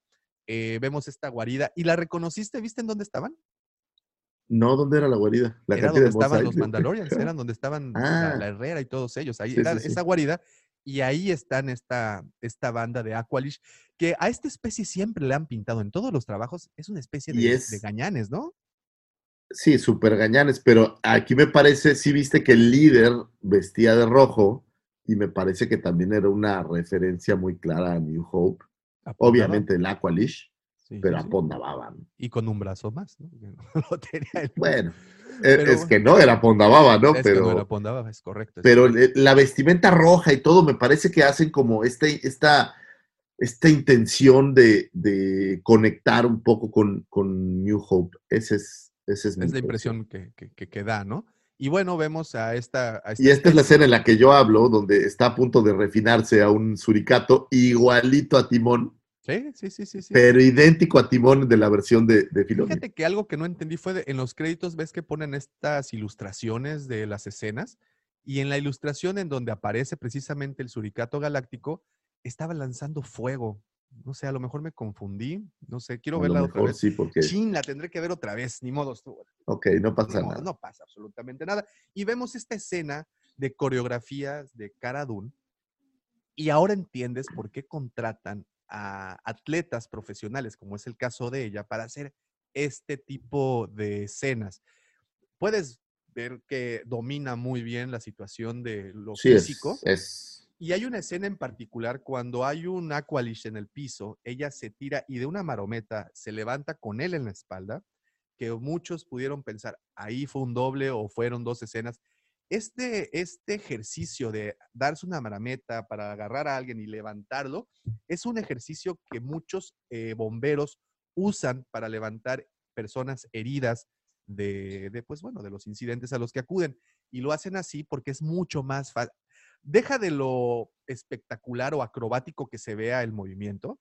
Es muy sencillo, es una técnica muy simple para levantar a alguien. Una técnica muy simple que no me sale y que no voy a, que no he hecho, pero he visto que los bomberos lo hacen y lo hacen muy bien. Y viene Cara Dune, Sí, ella es. Gina Carano de Olmos. ¡Wow! Y lo hace a la primera.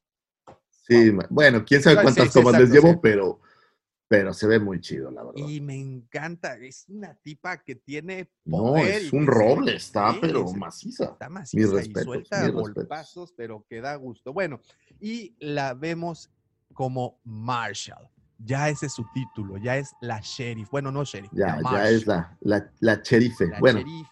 es la, es la policía, pues. O sea, sí, así es, así es. Y bueno, se avienta esta escena tan trepidante de golpes, marometas y Aqualish muertos.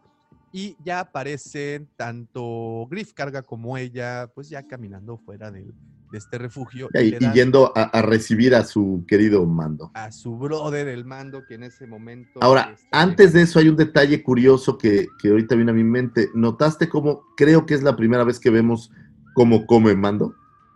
Ah, bueno, Hay, ok. hay esta toma en donde levanta un poco su Sí, casco. sí, sí, Eso me llamó la atención. Y Y, fíjate, y toma sopita toma- maruchan. y lo Y es interesante porque yo pensaba cómo come. Sí, pero en teoría él no se deja ver el rostro cuando está en compañía de alguien más, en este caso de- del chamaco este, ¿no?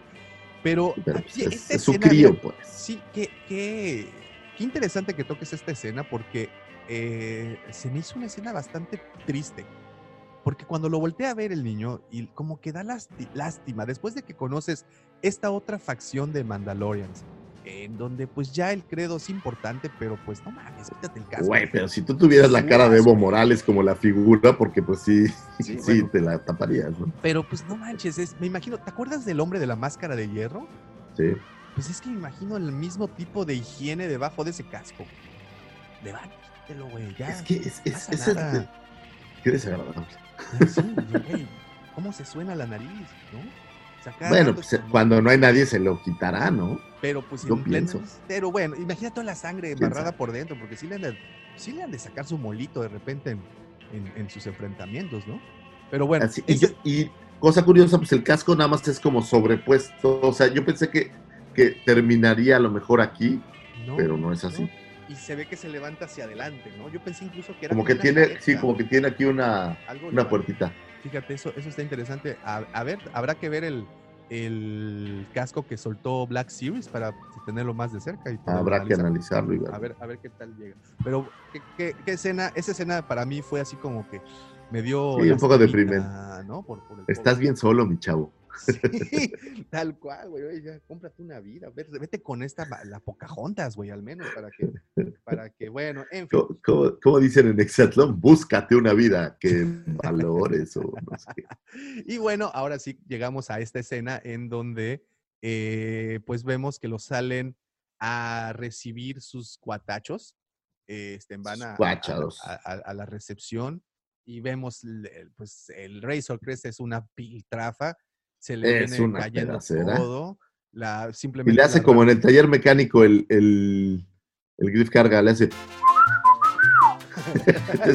Manda a llamar a los, a los chalanes y ahora le denle su. Dale en su chainada, pero bueno, esos, esos, esos chalanes tuvieron chanfle ahí, ¿eh? O sea, tuvieron truquito. Hubo, hubo. ¿Y reconociste al mecánico mimbiano? No lo reconocí, pero.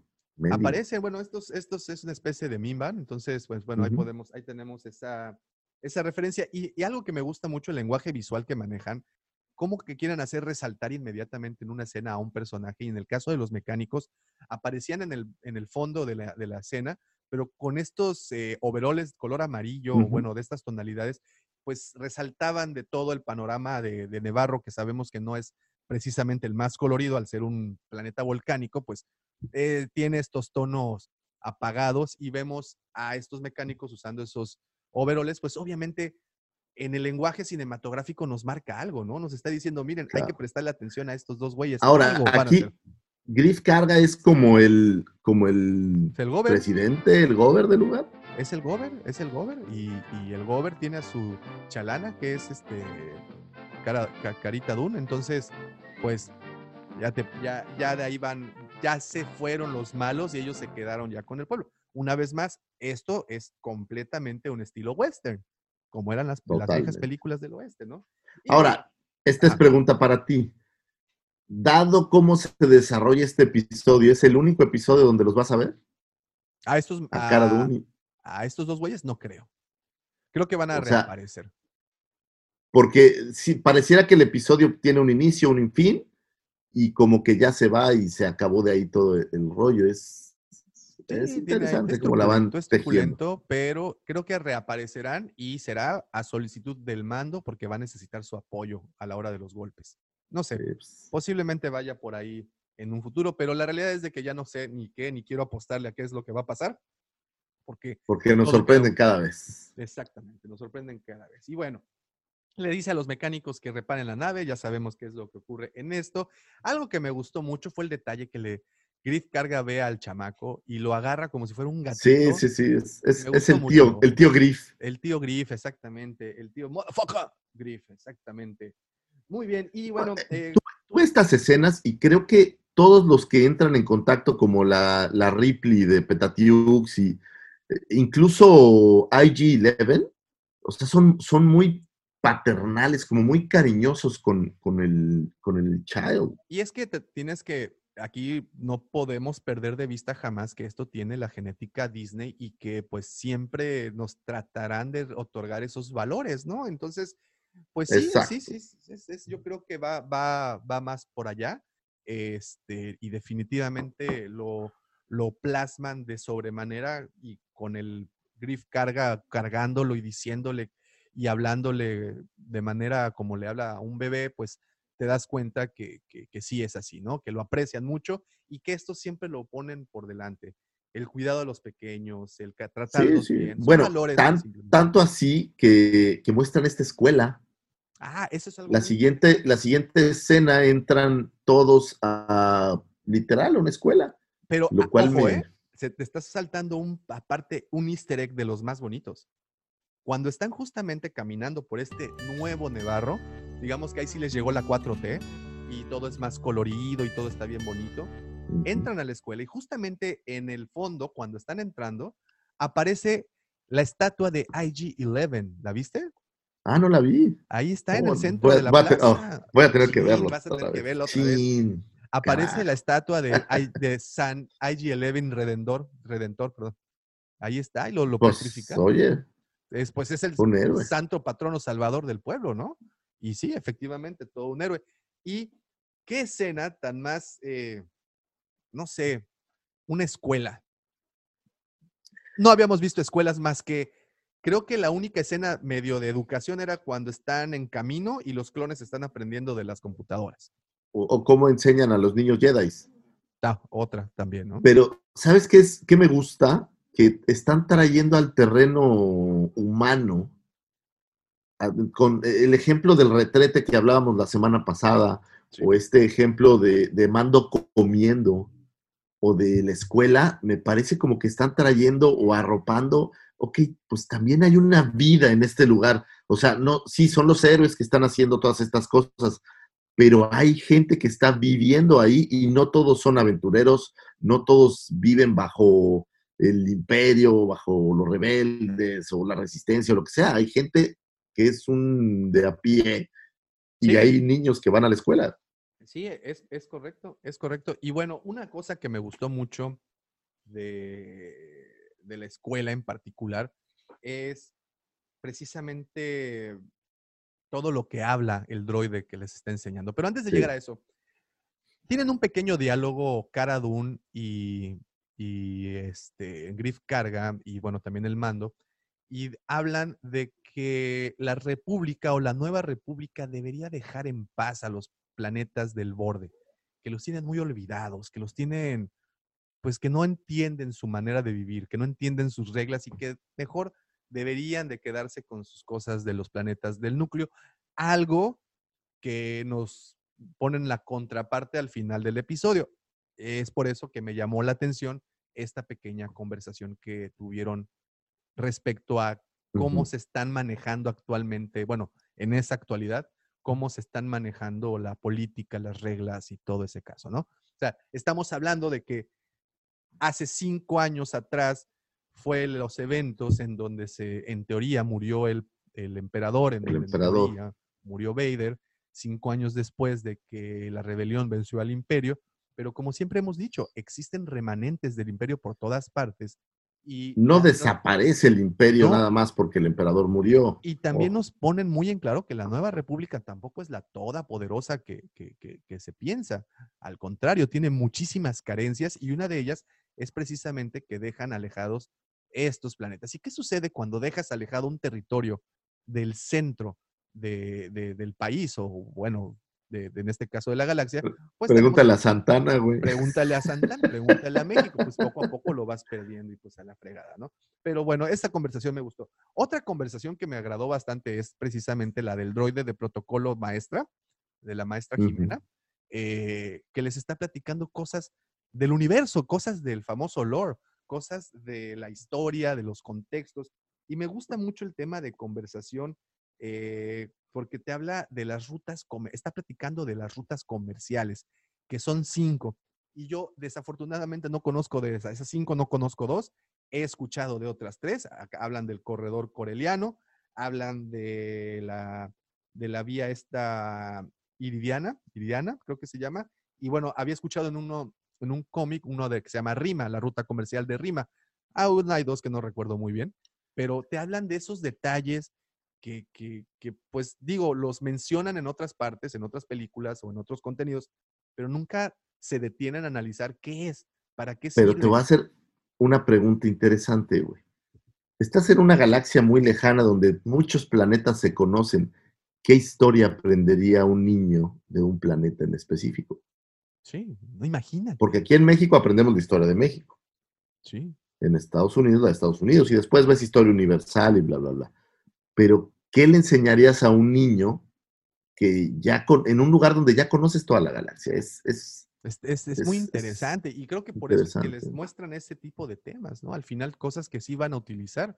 eh, digo, pues el tema de las rutas comerciales que son tan nombradas en todos los episodios, en todas las cosas, o sea, en todo el contenido que hay, pues siempre es, Sí, sí. siempre es importante. Y de hecho, por, por una ruta comercial empezó todo este desmadre de Naboo, ¿no? Bloquearon la ruta Es comercial de ahí y empezamos correcto. con ese, ese relajito.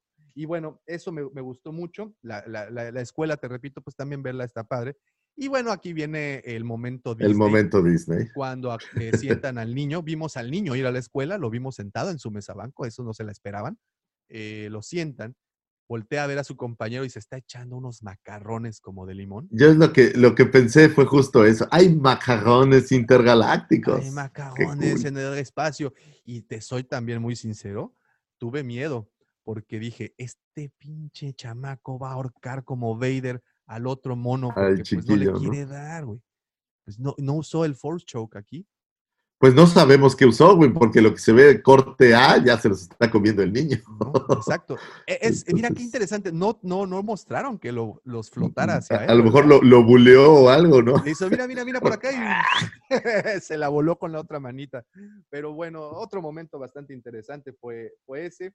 Eh, y bueno, otra de las cosas que habla la, la- la- la maestra es eh, este pequeña toque de historia en donde dice, bueno, en la vieja república teníamos nuestra vieja capital, era Coruscant, y actualmente, un planeta del núcleo, y actualmente lo es Chandrilia me gustó mucho que tra- están trayendo esos elementos de, las, de los libros. Son, son Ay, toques que, que te hacen ver cómo el niño no iba a aprender del planeta, sino estaba aprendiendo de toda la galaxia. Como aquí tienes que aprenderte los países del mundo con sus estados, pues allá tendrías que aprender toda la galaxia. O sea, el, el conocimiento que había, pues era muchísimo mayor. imagínate, ¿no? ¿no? O sea, imagínate cómo, qué tanto puedes acumular de conocimiento de toda la galaxia. Entonces, ¿en qué te enfocarías a enseñarle a los niños? Porque no van a, en sus cabecitas, pues no les va a entrar todo, todo ese relajo, ¿no? Pero está, está muy Está interesante. padre, está- me, gustó, me gustó la idea de plantear una escuela, eso me Sí, gustó, me, Sí, pareció. sí, Y sobre todo es educando, educados por un, por droides de protocolo, ¿no? Eso Sí, le dan cierto lugar al, al- a la versión y- de y ese droide. Y justamente estoy leyendo el libro este de Maestro y Aprendiz, el que trata la historia de Obi-Wan y Qui-Gon Jinn.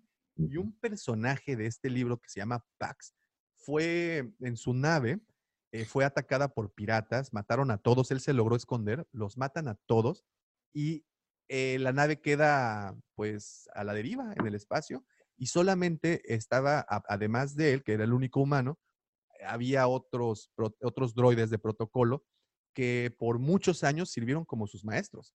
Y ese niño no conoció otra cosa más que la educación que los- de los droides. Fíjate, esa, ese extracto de esa, no- de esa novela está muy interesante y podría dar para una película completa. ¿eh? Entonces, ahí hay que echarle un ojito. Bueno, continuamos con esto. Hablan obviamente de la capital Chandrilia. Me encanta que traigan esos temas de, de regreso. Hablan del, del, del torbellino este de Kessel que habíamos visto en, en Han Solo. Entonces, están amalgamando todo. Es una Sí, serie que amalgama y, y te justifica y vamos a, estoy casi seguro que vamos a terminar convencidos que la nueva trilogía tiene más sentido que lo que tenía antes de esta serie. No lo sé. Solamente pongo esa, esa, Esa semilla esa en sus corazones. Ojalá, ojalá crezca. Bueno, continuamos. Eh, aparece de nueva cuenta este Mitrol, el personaje azul. Y aquí te voy a hacer una pregunta. Ayer se lo pregunté al grupo, eh, un grupo alterno que, que se tiene que se llama Mando Total, que también únanse o solicítense unir al Mando Total, que es en donde se platica, pues, con todo y spoilers. Pregunté esto. Ubicas a Mitrol, ¿no? Al personaje este azul. Sí, es el ¿Sabes primer atrapado. ¿no? Así es. ¿No se te figura a Blix? Pues no tanto. ¿Por panzón o qué? ¿Por azul? ¿Panzón? Sí. ¿Tiene branquias? Pues, ¿sabes qué? Se, se me figuró Jar Jar Binks, güey. Este sea, personaje No, no, un no, poco chusco, torpe que traes para, eh, digamos, el, el Goofy, Sí, sí, que ahora con Disney pues, es, es tan popular, ¿no? el, El- famoso comic relief, ¿no? Pero no, yo no me refiero tanto a su función. sí, no, no, sino el, cómo se ve, pues ¿Cómo puede se ve? ser. aunque no son de la misma especie, no han especificado qué especie es Mitrol. O es un Mitrol, no lo sé. Eh, pero sí en, en Blix tie- es otra especie, Wadu, Wadubu, algo, algo por el Le da, le da un aire. Lo Pero que, sí da- razón, le da, le da como un aire. primillo ahí lejano. Pero me parece que eh, eh, eh, eran, estos son como más verdes, ¿no? Es- Este Mitrol. Mitrol es más azul y Blix era más verdecito.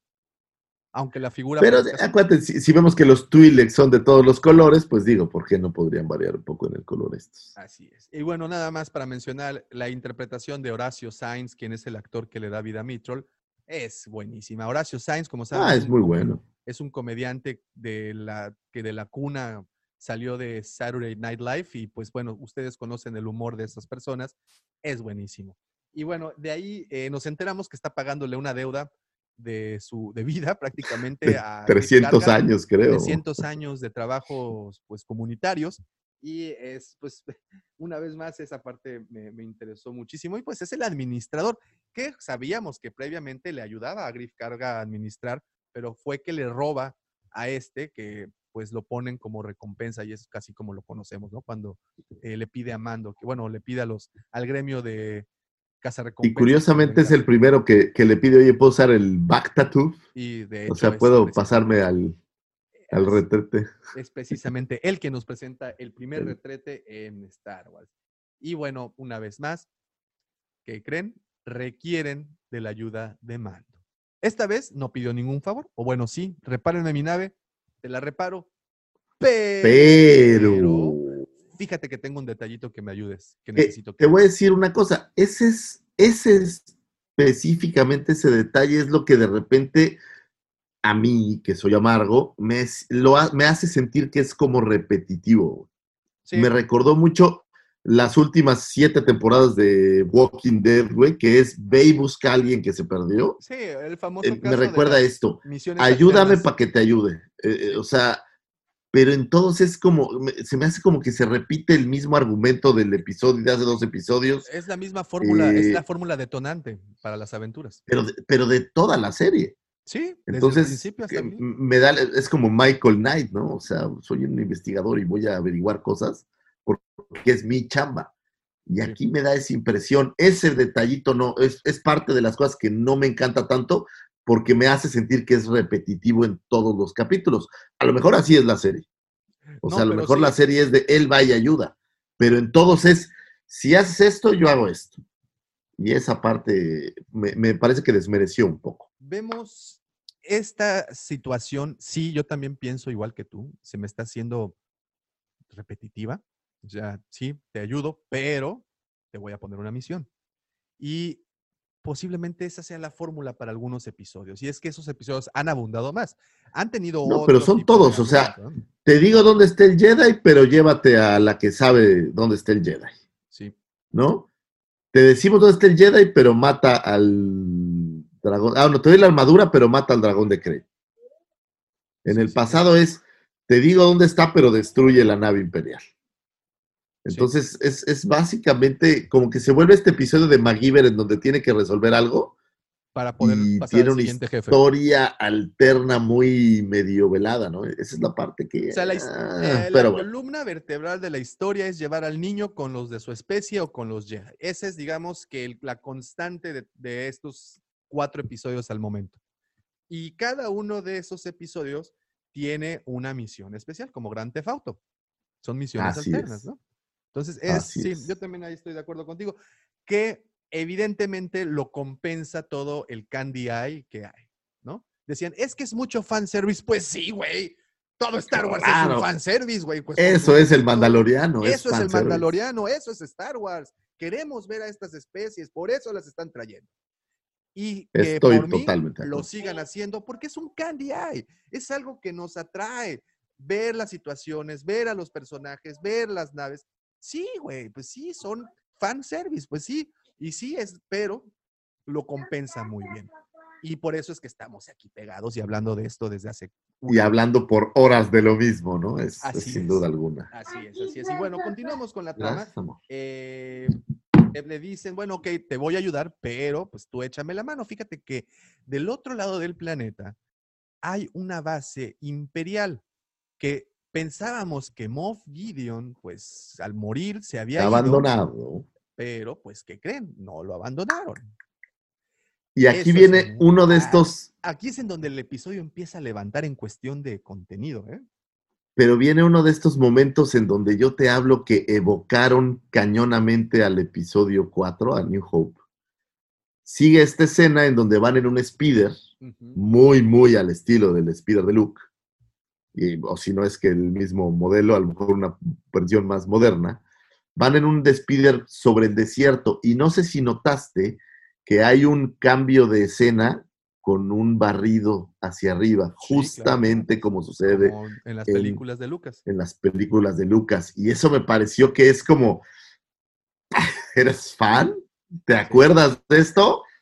Tómalo, ahora eres fan y no te acuerdas, voy a hacer que tu mente se transporte Claro. a esta película con este elemento que ni siquiera es parte de la película, o sea, estás hablando, o de la serie, estás hablando de un elemento de edición. de, de visión de cambio de escena que es totalmente haciendo referencia. Entonces, eso, eso, eso me gustó, Es de los episodios con más easter eggs que hemos visto, totalmente. ¿no? Es, es ahí por todas partes. Y bueno, y aquí mencionas otro. Y podríamos continuar. No, y cada vez que llegas te voy a decir otro que, que de los que se me van ocurriendo conforme hablamos. Y pues bueno, quieren destruir esta base, más o menos ahí le, le- le- le platican cómo va a estar el asunto. Se agarran al Mitrol como chofer, se lo llevan en este speed, es la escena que narra el señor Lucifagor, em, y llegan a, a esta base. Una base muy parecida a, a la de, eh, ¿cómo se llama? ¿Edou? ¿Edau? La Ah, la, Ro- de, de Rogue One. de Rogue One se me hace muy parecida, igual una base instalada en el borde de un acantilado, muy parecido al estilo de, de la base de Edau, Edou, siempre se me olvida el nombre, pero bueno, Edaú. a esa, Edau, Edau, tienes razón. Y, y pues bueno, aquí obviamente me quise poner a investigar un poquito más de estas bases y del imperio, y pues resulta que estas bases son preconstruidas y entonces pues las transportan y las dejan caer en el lugar en donde será la base y pues se arman de esa manera. Por eso es que son tan Mm. parecidas. ¿Sabes qué? Es que la base tiene toda la genética. El primer elevador donde entran, pues es el clásico elevador que vemos en la Estrella de la Muerte. Sí. Tú ves Sí, los sí, controles que hay por toda la base, Todo, pues todo. es, es una oda a, a las películas, a las primeras tres películas. güey. Sí, Todo sí. el uniforme de los oficiales, los troopers, los pasillos, cómo se ven los troopers corriendo. Vamos, este momento en donde llegan al reactor o el control del reactor que es idéntico al control del rayo tractor. O sea, son, son muchos elementos que tienen todo el, el look and feel de New Hope. Bueno, y sobre todo New Hope, estas escenas que vemos tan cercanas de la estrella de la muerte. Y eso, eso es, creo yo, olvidándonos del argumento, creo que es lo que en este capítulo le metieron una carga fuerte de lo que hay. Por alguna razón dicen que hay que ir a destruir esta base. Por alguna razón no se destruyó, no está y tampoco está completamente abandonada. Aún hay imperiales. Se les hace muy raro porque pues ya no está el líder. Entonces, ¿qué habrá? ¿Qué habrá dentro de esta base? ¿Por qué tanto interés? ¿Por qué no la destruyeron? Aquí es en donde se empieza a poner interesante todo esto, porque la información que sueltan, te repito, es información fundamental para la nueva trilogía. Es correcto, ¿no? El tema de los... es bueno, correcto. vamos a llegar ahí. Llegan, ¿cómo entramos? Empiezan ahí con un soplete, Sí. empiezan ahí a medio... medio Y Mando dice, Espérate, papá, pues si yo traigo cohete, güey. Y se va, y lo que sí cae siguiente es un trooper. Entonces, suben a esta base del acantilado y se encuentran con un vehículo. Otro guiño, eh, bueno, ah, pues a varias cosas, ¿no? Porque hemos visto este vehículo ya en- no solo en un Sí, sitio. desde- Kenner hasta la primera temporada, ¿no? Yo, yo no sabía cuál era el nombre oficial del vehículo. Hasta ayer me enteré. Es el Trexler Mauder o el Troop Ok. Transport, ¿no? Ujú. Entonces ahí lo tienen. El- al Mitrol se le hace como que encontró Oye, un tesoro. Y, y esa es la prueba de cómo puedes hacer un vehículo súper feo y súper ridículo y convertirlo en una máquina que haga sentido. No, y- no, Está chido. algo que quiero comentar un poco más adelante. Estás hablando de un vehículo súper blindado, pero que no tiene ventanas, güey. Y que los tiros se le meten por las ventanas. Pero bueno, ahí- llegaremos a ese momento y se los perdono. De verdad, se los, se los perdono. No pasa nada. Bueno, entran a este lugar. El chiste es que tienen que desactivar el núcleo para que entonces toda la lava y todo lo que este lugar contiene se destruya, explote y se destruya. Y, y bueno, eh, entran a desactivar esto. Obviamente, yo sé que aquí la referencia de Obi-Wan en el episodio 4 Es- es completamente redondita. hasta Total y absoluta. Hasta el sonido ese Sí, que sí, decía sí. el tu, cómo baja la palanquita y todo eso. Es Todo, todo. referencia total al episodio 4 y, y- y a Obi-Wan aún ahí. Bueno, ok, eh, desactiva este estudio. Y aquí viene esta escena, porque ya vamos más o menos por el minuto 18.54, y viene esta escena que quedará para la posteridad y que comentaremos hasta el cansancio si fue o no a propósito. Y es la aparición de alguien de la producción, al parecer, dentro de la escena de los disparos aparece a espaldas de Cara Dune y de Griff Carga. No sé si también estaba al mando por ahí en ese momento. Pero Creo que sí, creo que es que hay un, hay un como un pequeño paneo y está, están los cuatro, pero no estoy seguro si cuando se ve, se ven todos en la, en la pantalla. eh, entran a este laboratorio y descubren clones Lucifagor. Muchos, muchos Snokes, Hartos, Snokes en sus tubitos. ¡Qué emoción! hartos clones. Y ¿Sí es así viste, como ¿les viste para, Snokes? para darte. Yo les vi forma más, ¿sabes qué? Me imaginé como Shadow Troopers. Ok, y tiene mucho sentido, tendría mucho sentido con lo que ve- veríamos al final, ¿no? Así es. Eso fue lo que, eh, por ejemplo, al final del episodio de la temporada, la primera, pues ves Shadow Trooper. Entonces, eso es lo que yo pensé que eran, más que otra cosa. Pero lo Eh, que me hace pensar en es cómo cosecha ejército el emperador posteriormente, ¿no? O sea, O de es- Troopers. o de Trooper, sí, una cosa así. ¿no? Muy bien. Sí, pero teníamos como esta idea de, a ver, espérate, ¿cómo hizo un ejército este cabrón? ¿Estás de acuerdo? Que a lo mejor en Aftermath o alguna vez lo platican.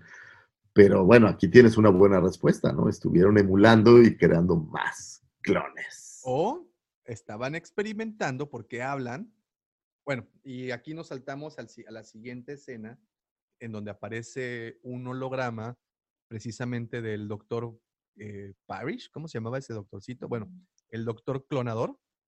Aparece esta escena y él está diciendo que el receptor, el cuerpo receptor no aguantó. Y Sí, entonces quién tuvieron sabe que qué le metieron ahí. es que no, yo no creo que esos clones sean para el ejército. Yo creo que están experimentando para Palpatine, para que ya están empezando a darnos luz al final de ese túnel y ya están empezando a Puede ser conectándolo, ¿no? Y pues yo les vi O a lo mejor están haciendo un soldado universal. Who knows? Pues, posiblemente. Pero a mí se me hace la conexión más directa a los clones de Palpatine. Y se me hace muy Sí, eso, eso me gustó. Entonces, y Me es por eso que gustó. nos enteramos un poco de ello, por la razón que te digo que sale este holograma. y está hablando de que necesitan eh, al host, le ¿sí? llamaban, al host para, y que no había Para- resistido el previo que, host. que no había suficiente sangre y no sé qué tanto. Y habíamos escuchado previamente, no solo en la actual canon, sino también en Legends, el universo expandido, que creo que es así como empieza el universo expandido. Hablamos de que, pues Palpatine buscó muchos cuerpos para poderse clonar, pero pues ninguno resistía su poder, ¿no? Y esta es más o menos el diálogo que tiene este doctor en el holograma, que le está informando, ¿a quién crees? A Moff. pues Gideon. finalmente vemos al señor Moff Gideon. Por fin lo vemos en pantalla. Digo, lo habíamos visto el, el capítulo anterior en un holograma, pero aquí ya le están. Y es aquí en donde ellos se enteran entonces que Gideon sigue vivo. Que es la parte que no- alive. Porque en el capítulo anterior, Bo Katan se dio con el, con el capitán este de la, de la, de la nave y le dice, ¿quién, tiene el, ¿quién lo tiene? Y entonces él le dice, bueno, si ya me estás preguntando, tú sabes quién lo tiene. No, le dice Pero- dónde está, creo, ¿no? Ah, ¿dónde está? Si estás preguntando, tú sabes en dónde está, ¿no? Algo así. Le da algo a así, entender algo que, así. que, que Moff Gideon seguía vivo, pero nunca, nunca pronuncian el nombre de Gideon. No. Aquí sí lo pronuncian y es por eso que nuestros protagonistas se dan cuenta que este cuate sigue existiendo. ¿No? Así es. Ok. Continuamos entonces con esto y eh, salen, pues obviamente se lían a tiros de ese lugar. Hay una balacera muy al estilo del oeste, como escapan. Sí. Se Matan por todos lados troopers. Ya sabes que matar un trooper es muy fácil. Y bueno, O para sea, ellos, pues, cualquiera se los echa. Y aquí viene un guiño completo al episodio 4. Y es que uno de los troopers, en un momento de, la, de esa balacera, dice y grita, All right, men, load your weapons, blast them. Frases sacadas del episodio 4, Es cuando están huyendo al, al halcón milenario, ¿no? O sea, recordaremos esa, esa secuencia y pues una vez más, otra referencia al episodio 4. Y se roban el transporte. Ojo, aquí ya no vemos al mando. Mando salió por patas. Se fue a buscar al Mando niño. salió a buscar al niño y vemos esta escena que en los cortos habíamos, habíamos tenido oportunidad de ver, donde él toma el jetpack y vuela Así, y aparecen los biker scouts así es. tras de él. Bueno, tras de los otros que se robaron el transporte. Él Ah, tiene razón, tras de los otros, Él se pela. No sin antes recibir un par de tiros que pues vemos que el Vescar es, pues vemos la valía del Vescar. Bueno, ya lo habíamos visto, ¿no? En Sí. el episodio previo habíamos visto que el Vescar aguantaba aguanta casi vara, cualquier cosa. aguanta. Y bueno, se va, se nos deja, no sin antes despacharse. Te puedes devorar un monstruo, puedes resistir láser. Todo, todo. Todo. Los, los ácidos intestinales de un monstruo, de un dragón de Crate, los resiste.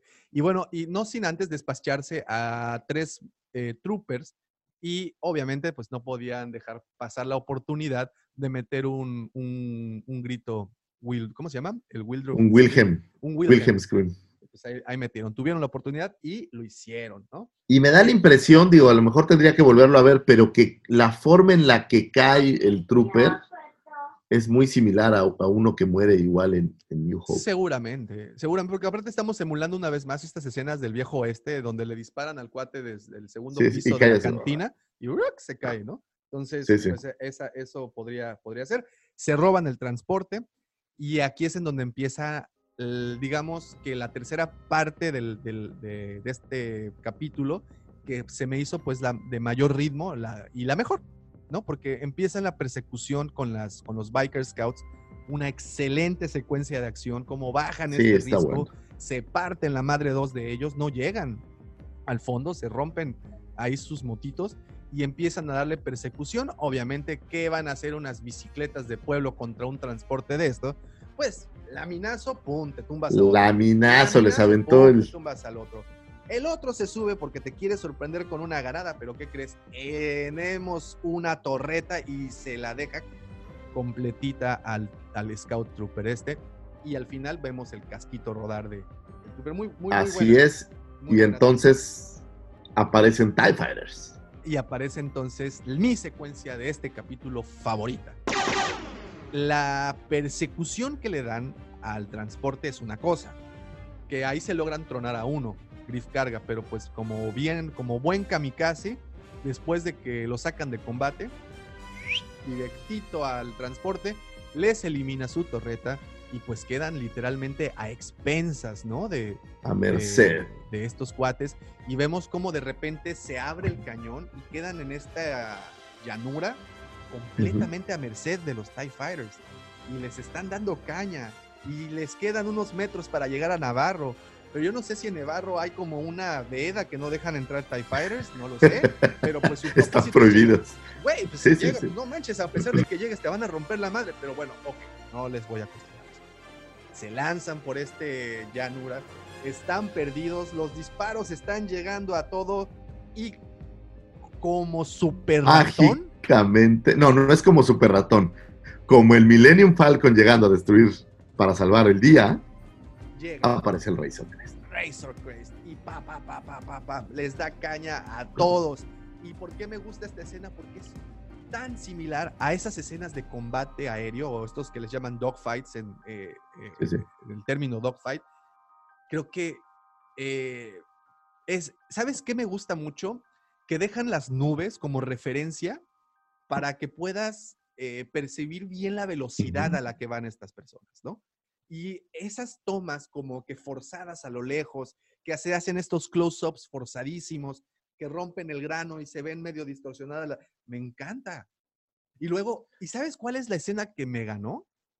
Termina de tronarse a un TIE Fighter, abre como los flaps de los motores, se deja caer, así literalmente, le da la vuelta y se va en picada y empieza a girar para encontrarse con el otro. Esa secuencia, ¡wow!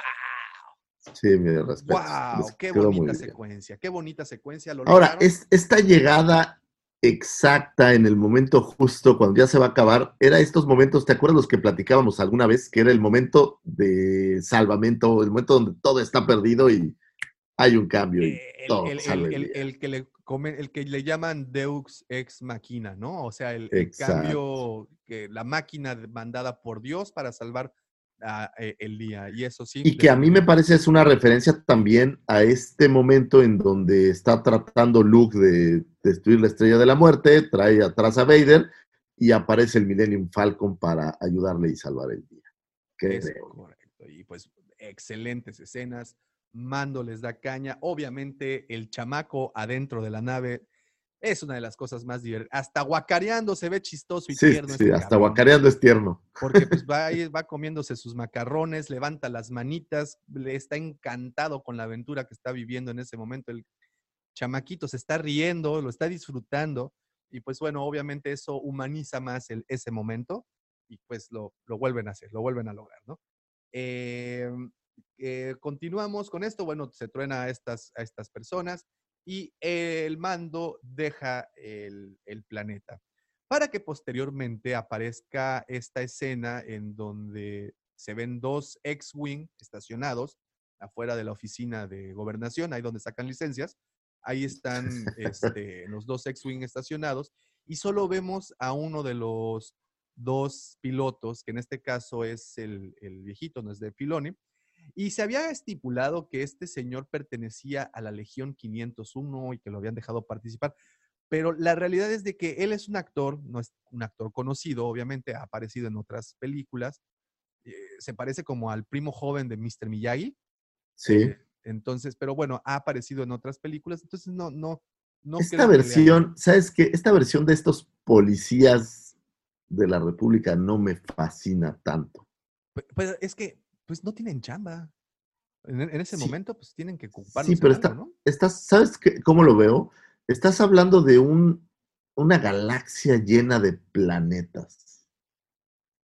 Y entonces, dentro de una galaxia enorme, porque no- para nosotros se hace pequeña porque vuelan rápido, porque tú ves solo las escenas de ese lugar. Sí. Pero para que este vehículo llegue específicamente en un planeta a ese pueblo, eh, me suena como, como un poco algo que no, no sería fácil que sucediera, vamos. Porque estuvimos escuchando que los tienen muy abandonados porque son un planeta del borde exterior y el y Chandrilia, en este caso que es la capital, pues es un planeta del núcleo.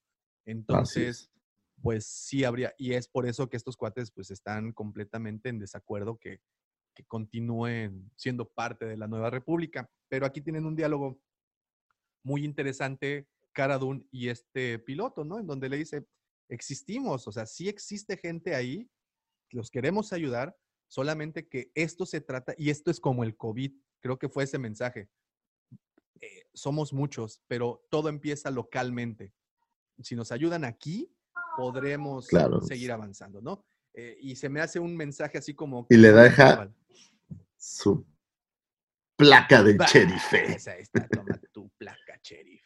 Eres Le deja el y vámonos. Eres una ranger de la república.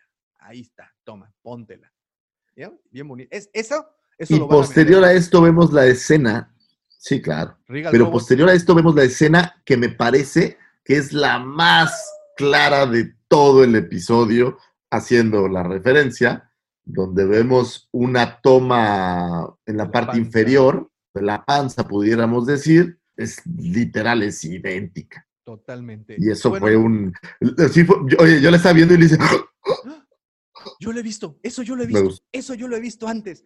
Eh, Exacto, exacto. Nada más para quitarnos ahí la duda, esa nave es un Arquitens Class eh, Light Cruiser. Eh, estos eran de la República originalmente, los conocimos en Clone Wars. De hecho, creo que la primera vez que los vemos es en un episodio que se llama la intriga de Grievous, episodio 9 de la segunda temporada. Es que, te repito, me puse a ver eh, de nueva cuenta, me puse a ver Clone Wars y ahorita la estoy consumiendo y la he disfrutado tanto como nunca. Pero bueno, ahí podemos ver a este Arquitens eh, Class Light Cruiser, que es la especie, o bueno, no la especie, sino la, la clase de esta, de esta nave. Pues tenemos en la escena de cierre, que es, pues es reveladora también, ¿no? La escena de cierre, que es en donde no, no se ha terminado aún. Bueno, Tenemos, antes del cierre, antes del cierre aparece esta oficial del imperio hablando con el mecánico eh, y ahí nos enteramos que el mecánico le puso un dispositivo de rastreo claro, porque quieren encontrar al, a- al niño. O sea, fue un error garrafal haber ido a Nevarro, pero bueno, ya están ahí. Eh, entonces vemos que tiene esta comunicación este imperial y posteriormente este imperial va a notificarle a Gideon de, de esta situación y es ahí en donde viene esta escena tan develadora, tan, eh, pues que a muchos nos dejó con la duda, ¿no? ¿Qué son esas cosas que vemos ahí colgadas? ¿Death Troopers? ¿Serán Shadow Troopers? ¿Qué serán? ¿serán Jar Jar Binks malévolos? ¿Qué serán? ¿Serán. Gungans? Oye, por cierto, por cierto, por cierto, una nota nada más que tomé. El mecánico este que aparece en la Razor Crest es eh, de la misma especie de un líder de escuadrón en el juego de Squadrons. Ah, mira. Ahí nada más queda ahí para, para, para el dato. Este, y bueno, tenemos ese.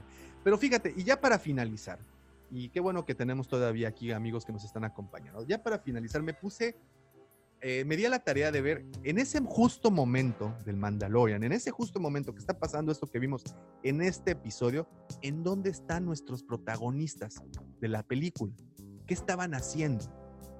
Entonces, estamos hablando que The Force Awakens ocurre 25 años después del inicio del mando. ¿Ok? Tenemos el dato que son 25 años después. Rey nace 6 años después del inicio del mando. O sea, todavía no había rey. Todavía no había rey. Entonces, lo que quiere decir es que Rey estaba en gestación, pero quien sí había era el hijo de Palpatine. Él sí estaba en ese momento, ¿no? Por eso vemos esos clones. Mm, sí, sí, sí, ¿no? Entonces, ahí va. ¿Podrá ahí va, ser? podrá ser. Y Digo, sería un guiño verdaderamente interesante que, que apareciera incluso por ahí en algún episodio o alguna cosa así. ya no pod- ya no, no te voy a apostar nada porque esto ya quedó recontrabierto. Fue un detalle que abrió así el panorama por completo. Entonces, estamos hablando de que Rey nace seis años después, lo que significa que su papá, pues ahí andaba, ¿no? Ya a lo mejor ya vi- lo habían creado o lo estaban creando y es un clona de estos acelerados. No lo saben. No lo sabemos. Nace dos años después del inicio del mando. Digo, yo sé que no te importa nada más era ahí como un, un dato, ¿no? ¿Y Rose? No, todavía no nace, ella todavía. Ah. Ella la borraron de ese. Kylo tenía cuatro años para ese entonces. Ah. Y Kylo ya andaba con su tío. Porque su mamá en andaba ese su- momento. Bueno, andaba chambeando, andaba andaba aprendiendo. chambeando. Sí, sí, no andaban de- del otro, ¿no? No, no con su gancito. Este, su mamá ya estaba chambeando en la República. Ya era, ya estaba en su máximo momento de, de política, ¿no? Han y Chewie estaban around, estaban por ahí, estaban a- en alguna aventura en ese momento. Ahí está. Me estás diciendo que pudiéramos tener un guiño dentro del Mandaloriano a nuestros héroes? No estoy diciendo. ¿Es eso lo que estás no estoy- diciendo? no estoy ni estoy afirmándolo. Vamos a tener muchos guiños de esto. Y van a ser guiños muy sutiles. Tal vez un halcón milenario escondido a la distancia. Vamos a Eso saber, sería. vamos a saber por fin cómo llegó a manos de este güey que no me acuerdo su nombre, el halcón milenario, cuando se lo Un roba Rey. Unker Plot, ¿no era? Unker- o Unker Plot, exacto. Vamos a saber esos detalles. Bueno, continúo. Sería bueno. Poe tenía siete años. Oye, a ver, ah, ok, esto va a ser una locura. El niño al que le quita los macarrones no podría ser Poe. ¿Poe? Tenía siete años. Poe tenía siete años en ese momento. Ah. Ojo, Poe es de Yavin. Él nació en Yavin. Sus padres pues pelearon en Yavin. No, bueno, pero pues es un estudiante de intercambio. que dicen que tienen muy buenos programas, este, esos, esos de la academia. Es que tienen buenos, buenos programas de estudio ahí. Sí, sí, sí, muy buenos. Eh, Poe tenía siete años, güey. Y nada más como dato, la mamá de Poe muere cuando él tiene ocho años. Y queda a, a disposición de la rebelión, ¿eh? Entonces, O sea, es interesante. Vamos a ver. Me, me- me está, me está gustando lo que estás diciendo. entonces vemos que nuestros personajes de la trilogía o de las secuelas están ahí. Nuestro Luke está ahí. O sea, bueno, no ahí, ¿no? Pero pues está ahí, tiene la edad para estarlo. Él estaba enseñando en esos momentos, él estaba re- re- refinando sus técnicas de maestro. Ok, Obi-Wan, Pues ya se había muerto. Ya se ve. Ah, pues ya se ve cuánto razón. Sí, no, ya. Están pensando en. oye, el fantasma, digo, el Ah, el fantasma. fantasma, no, eh, pues también andaba por ahí, ya sabes. Andaba por ahí. Andaba haciendo una maestría, pues como eso, que tienen que estudiar para ser fantasmas de la fuerza. Exacto, exacto. Estaban. No, digo, Obi-Wan es un personaje bien chido. Sí, sí, está padre. The circle is now complete. When I left you, I was but the learner. Now I am the master.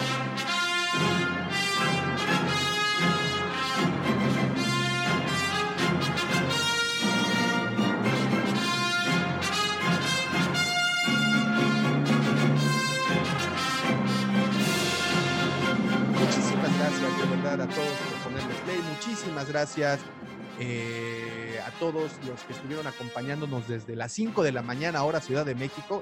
Gracias de verdad.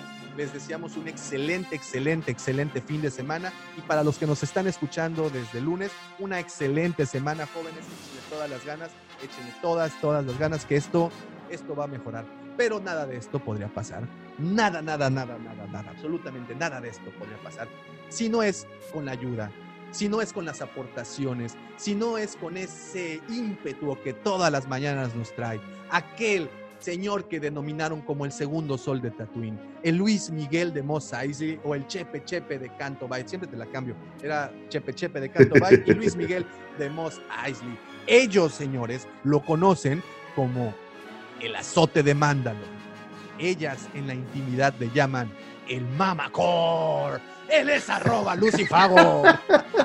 Muchísimas gracias, señores. Y este programa no podría ser posible sin que antes le agradeciera a todos ustedes que nos escuchan, que nos ven, que nos visitan, que nos escriben, que nos dan sus comentarios. Este programa se hace para ustedes y por ustedes. Se los agradecemos profundamente. Muchísimas gracias a mi esposa que no me ha escuchado últimamente, pero sé que me ama donde quiera que esté en este momento. Te amo, mi amor. Pero muchísimas gracias a todos los demás. Sin duda alguna, este programa no podría ser posible, no podría llegar hasta sus closets, sus baños, sus escritorios godines o donde sea que nos escuchen. Sin la mente siniestra del ya popularizado, siempre imitado, nunca igualado. Cid del amor, Mandaloriano del corazón y el amante bandido de todas las Twi'leks que habitan un pequeño lugar ahí en el centro de Cancún, bueno, un poco más hacia las afueras, que conociéramos gracias a la belleza tropical de nuestra querida Carmen.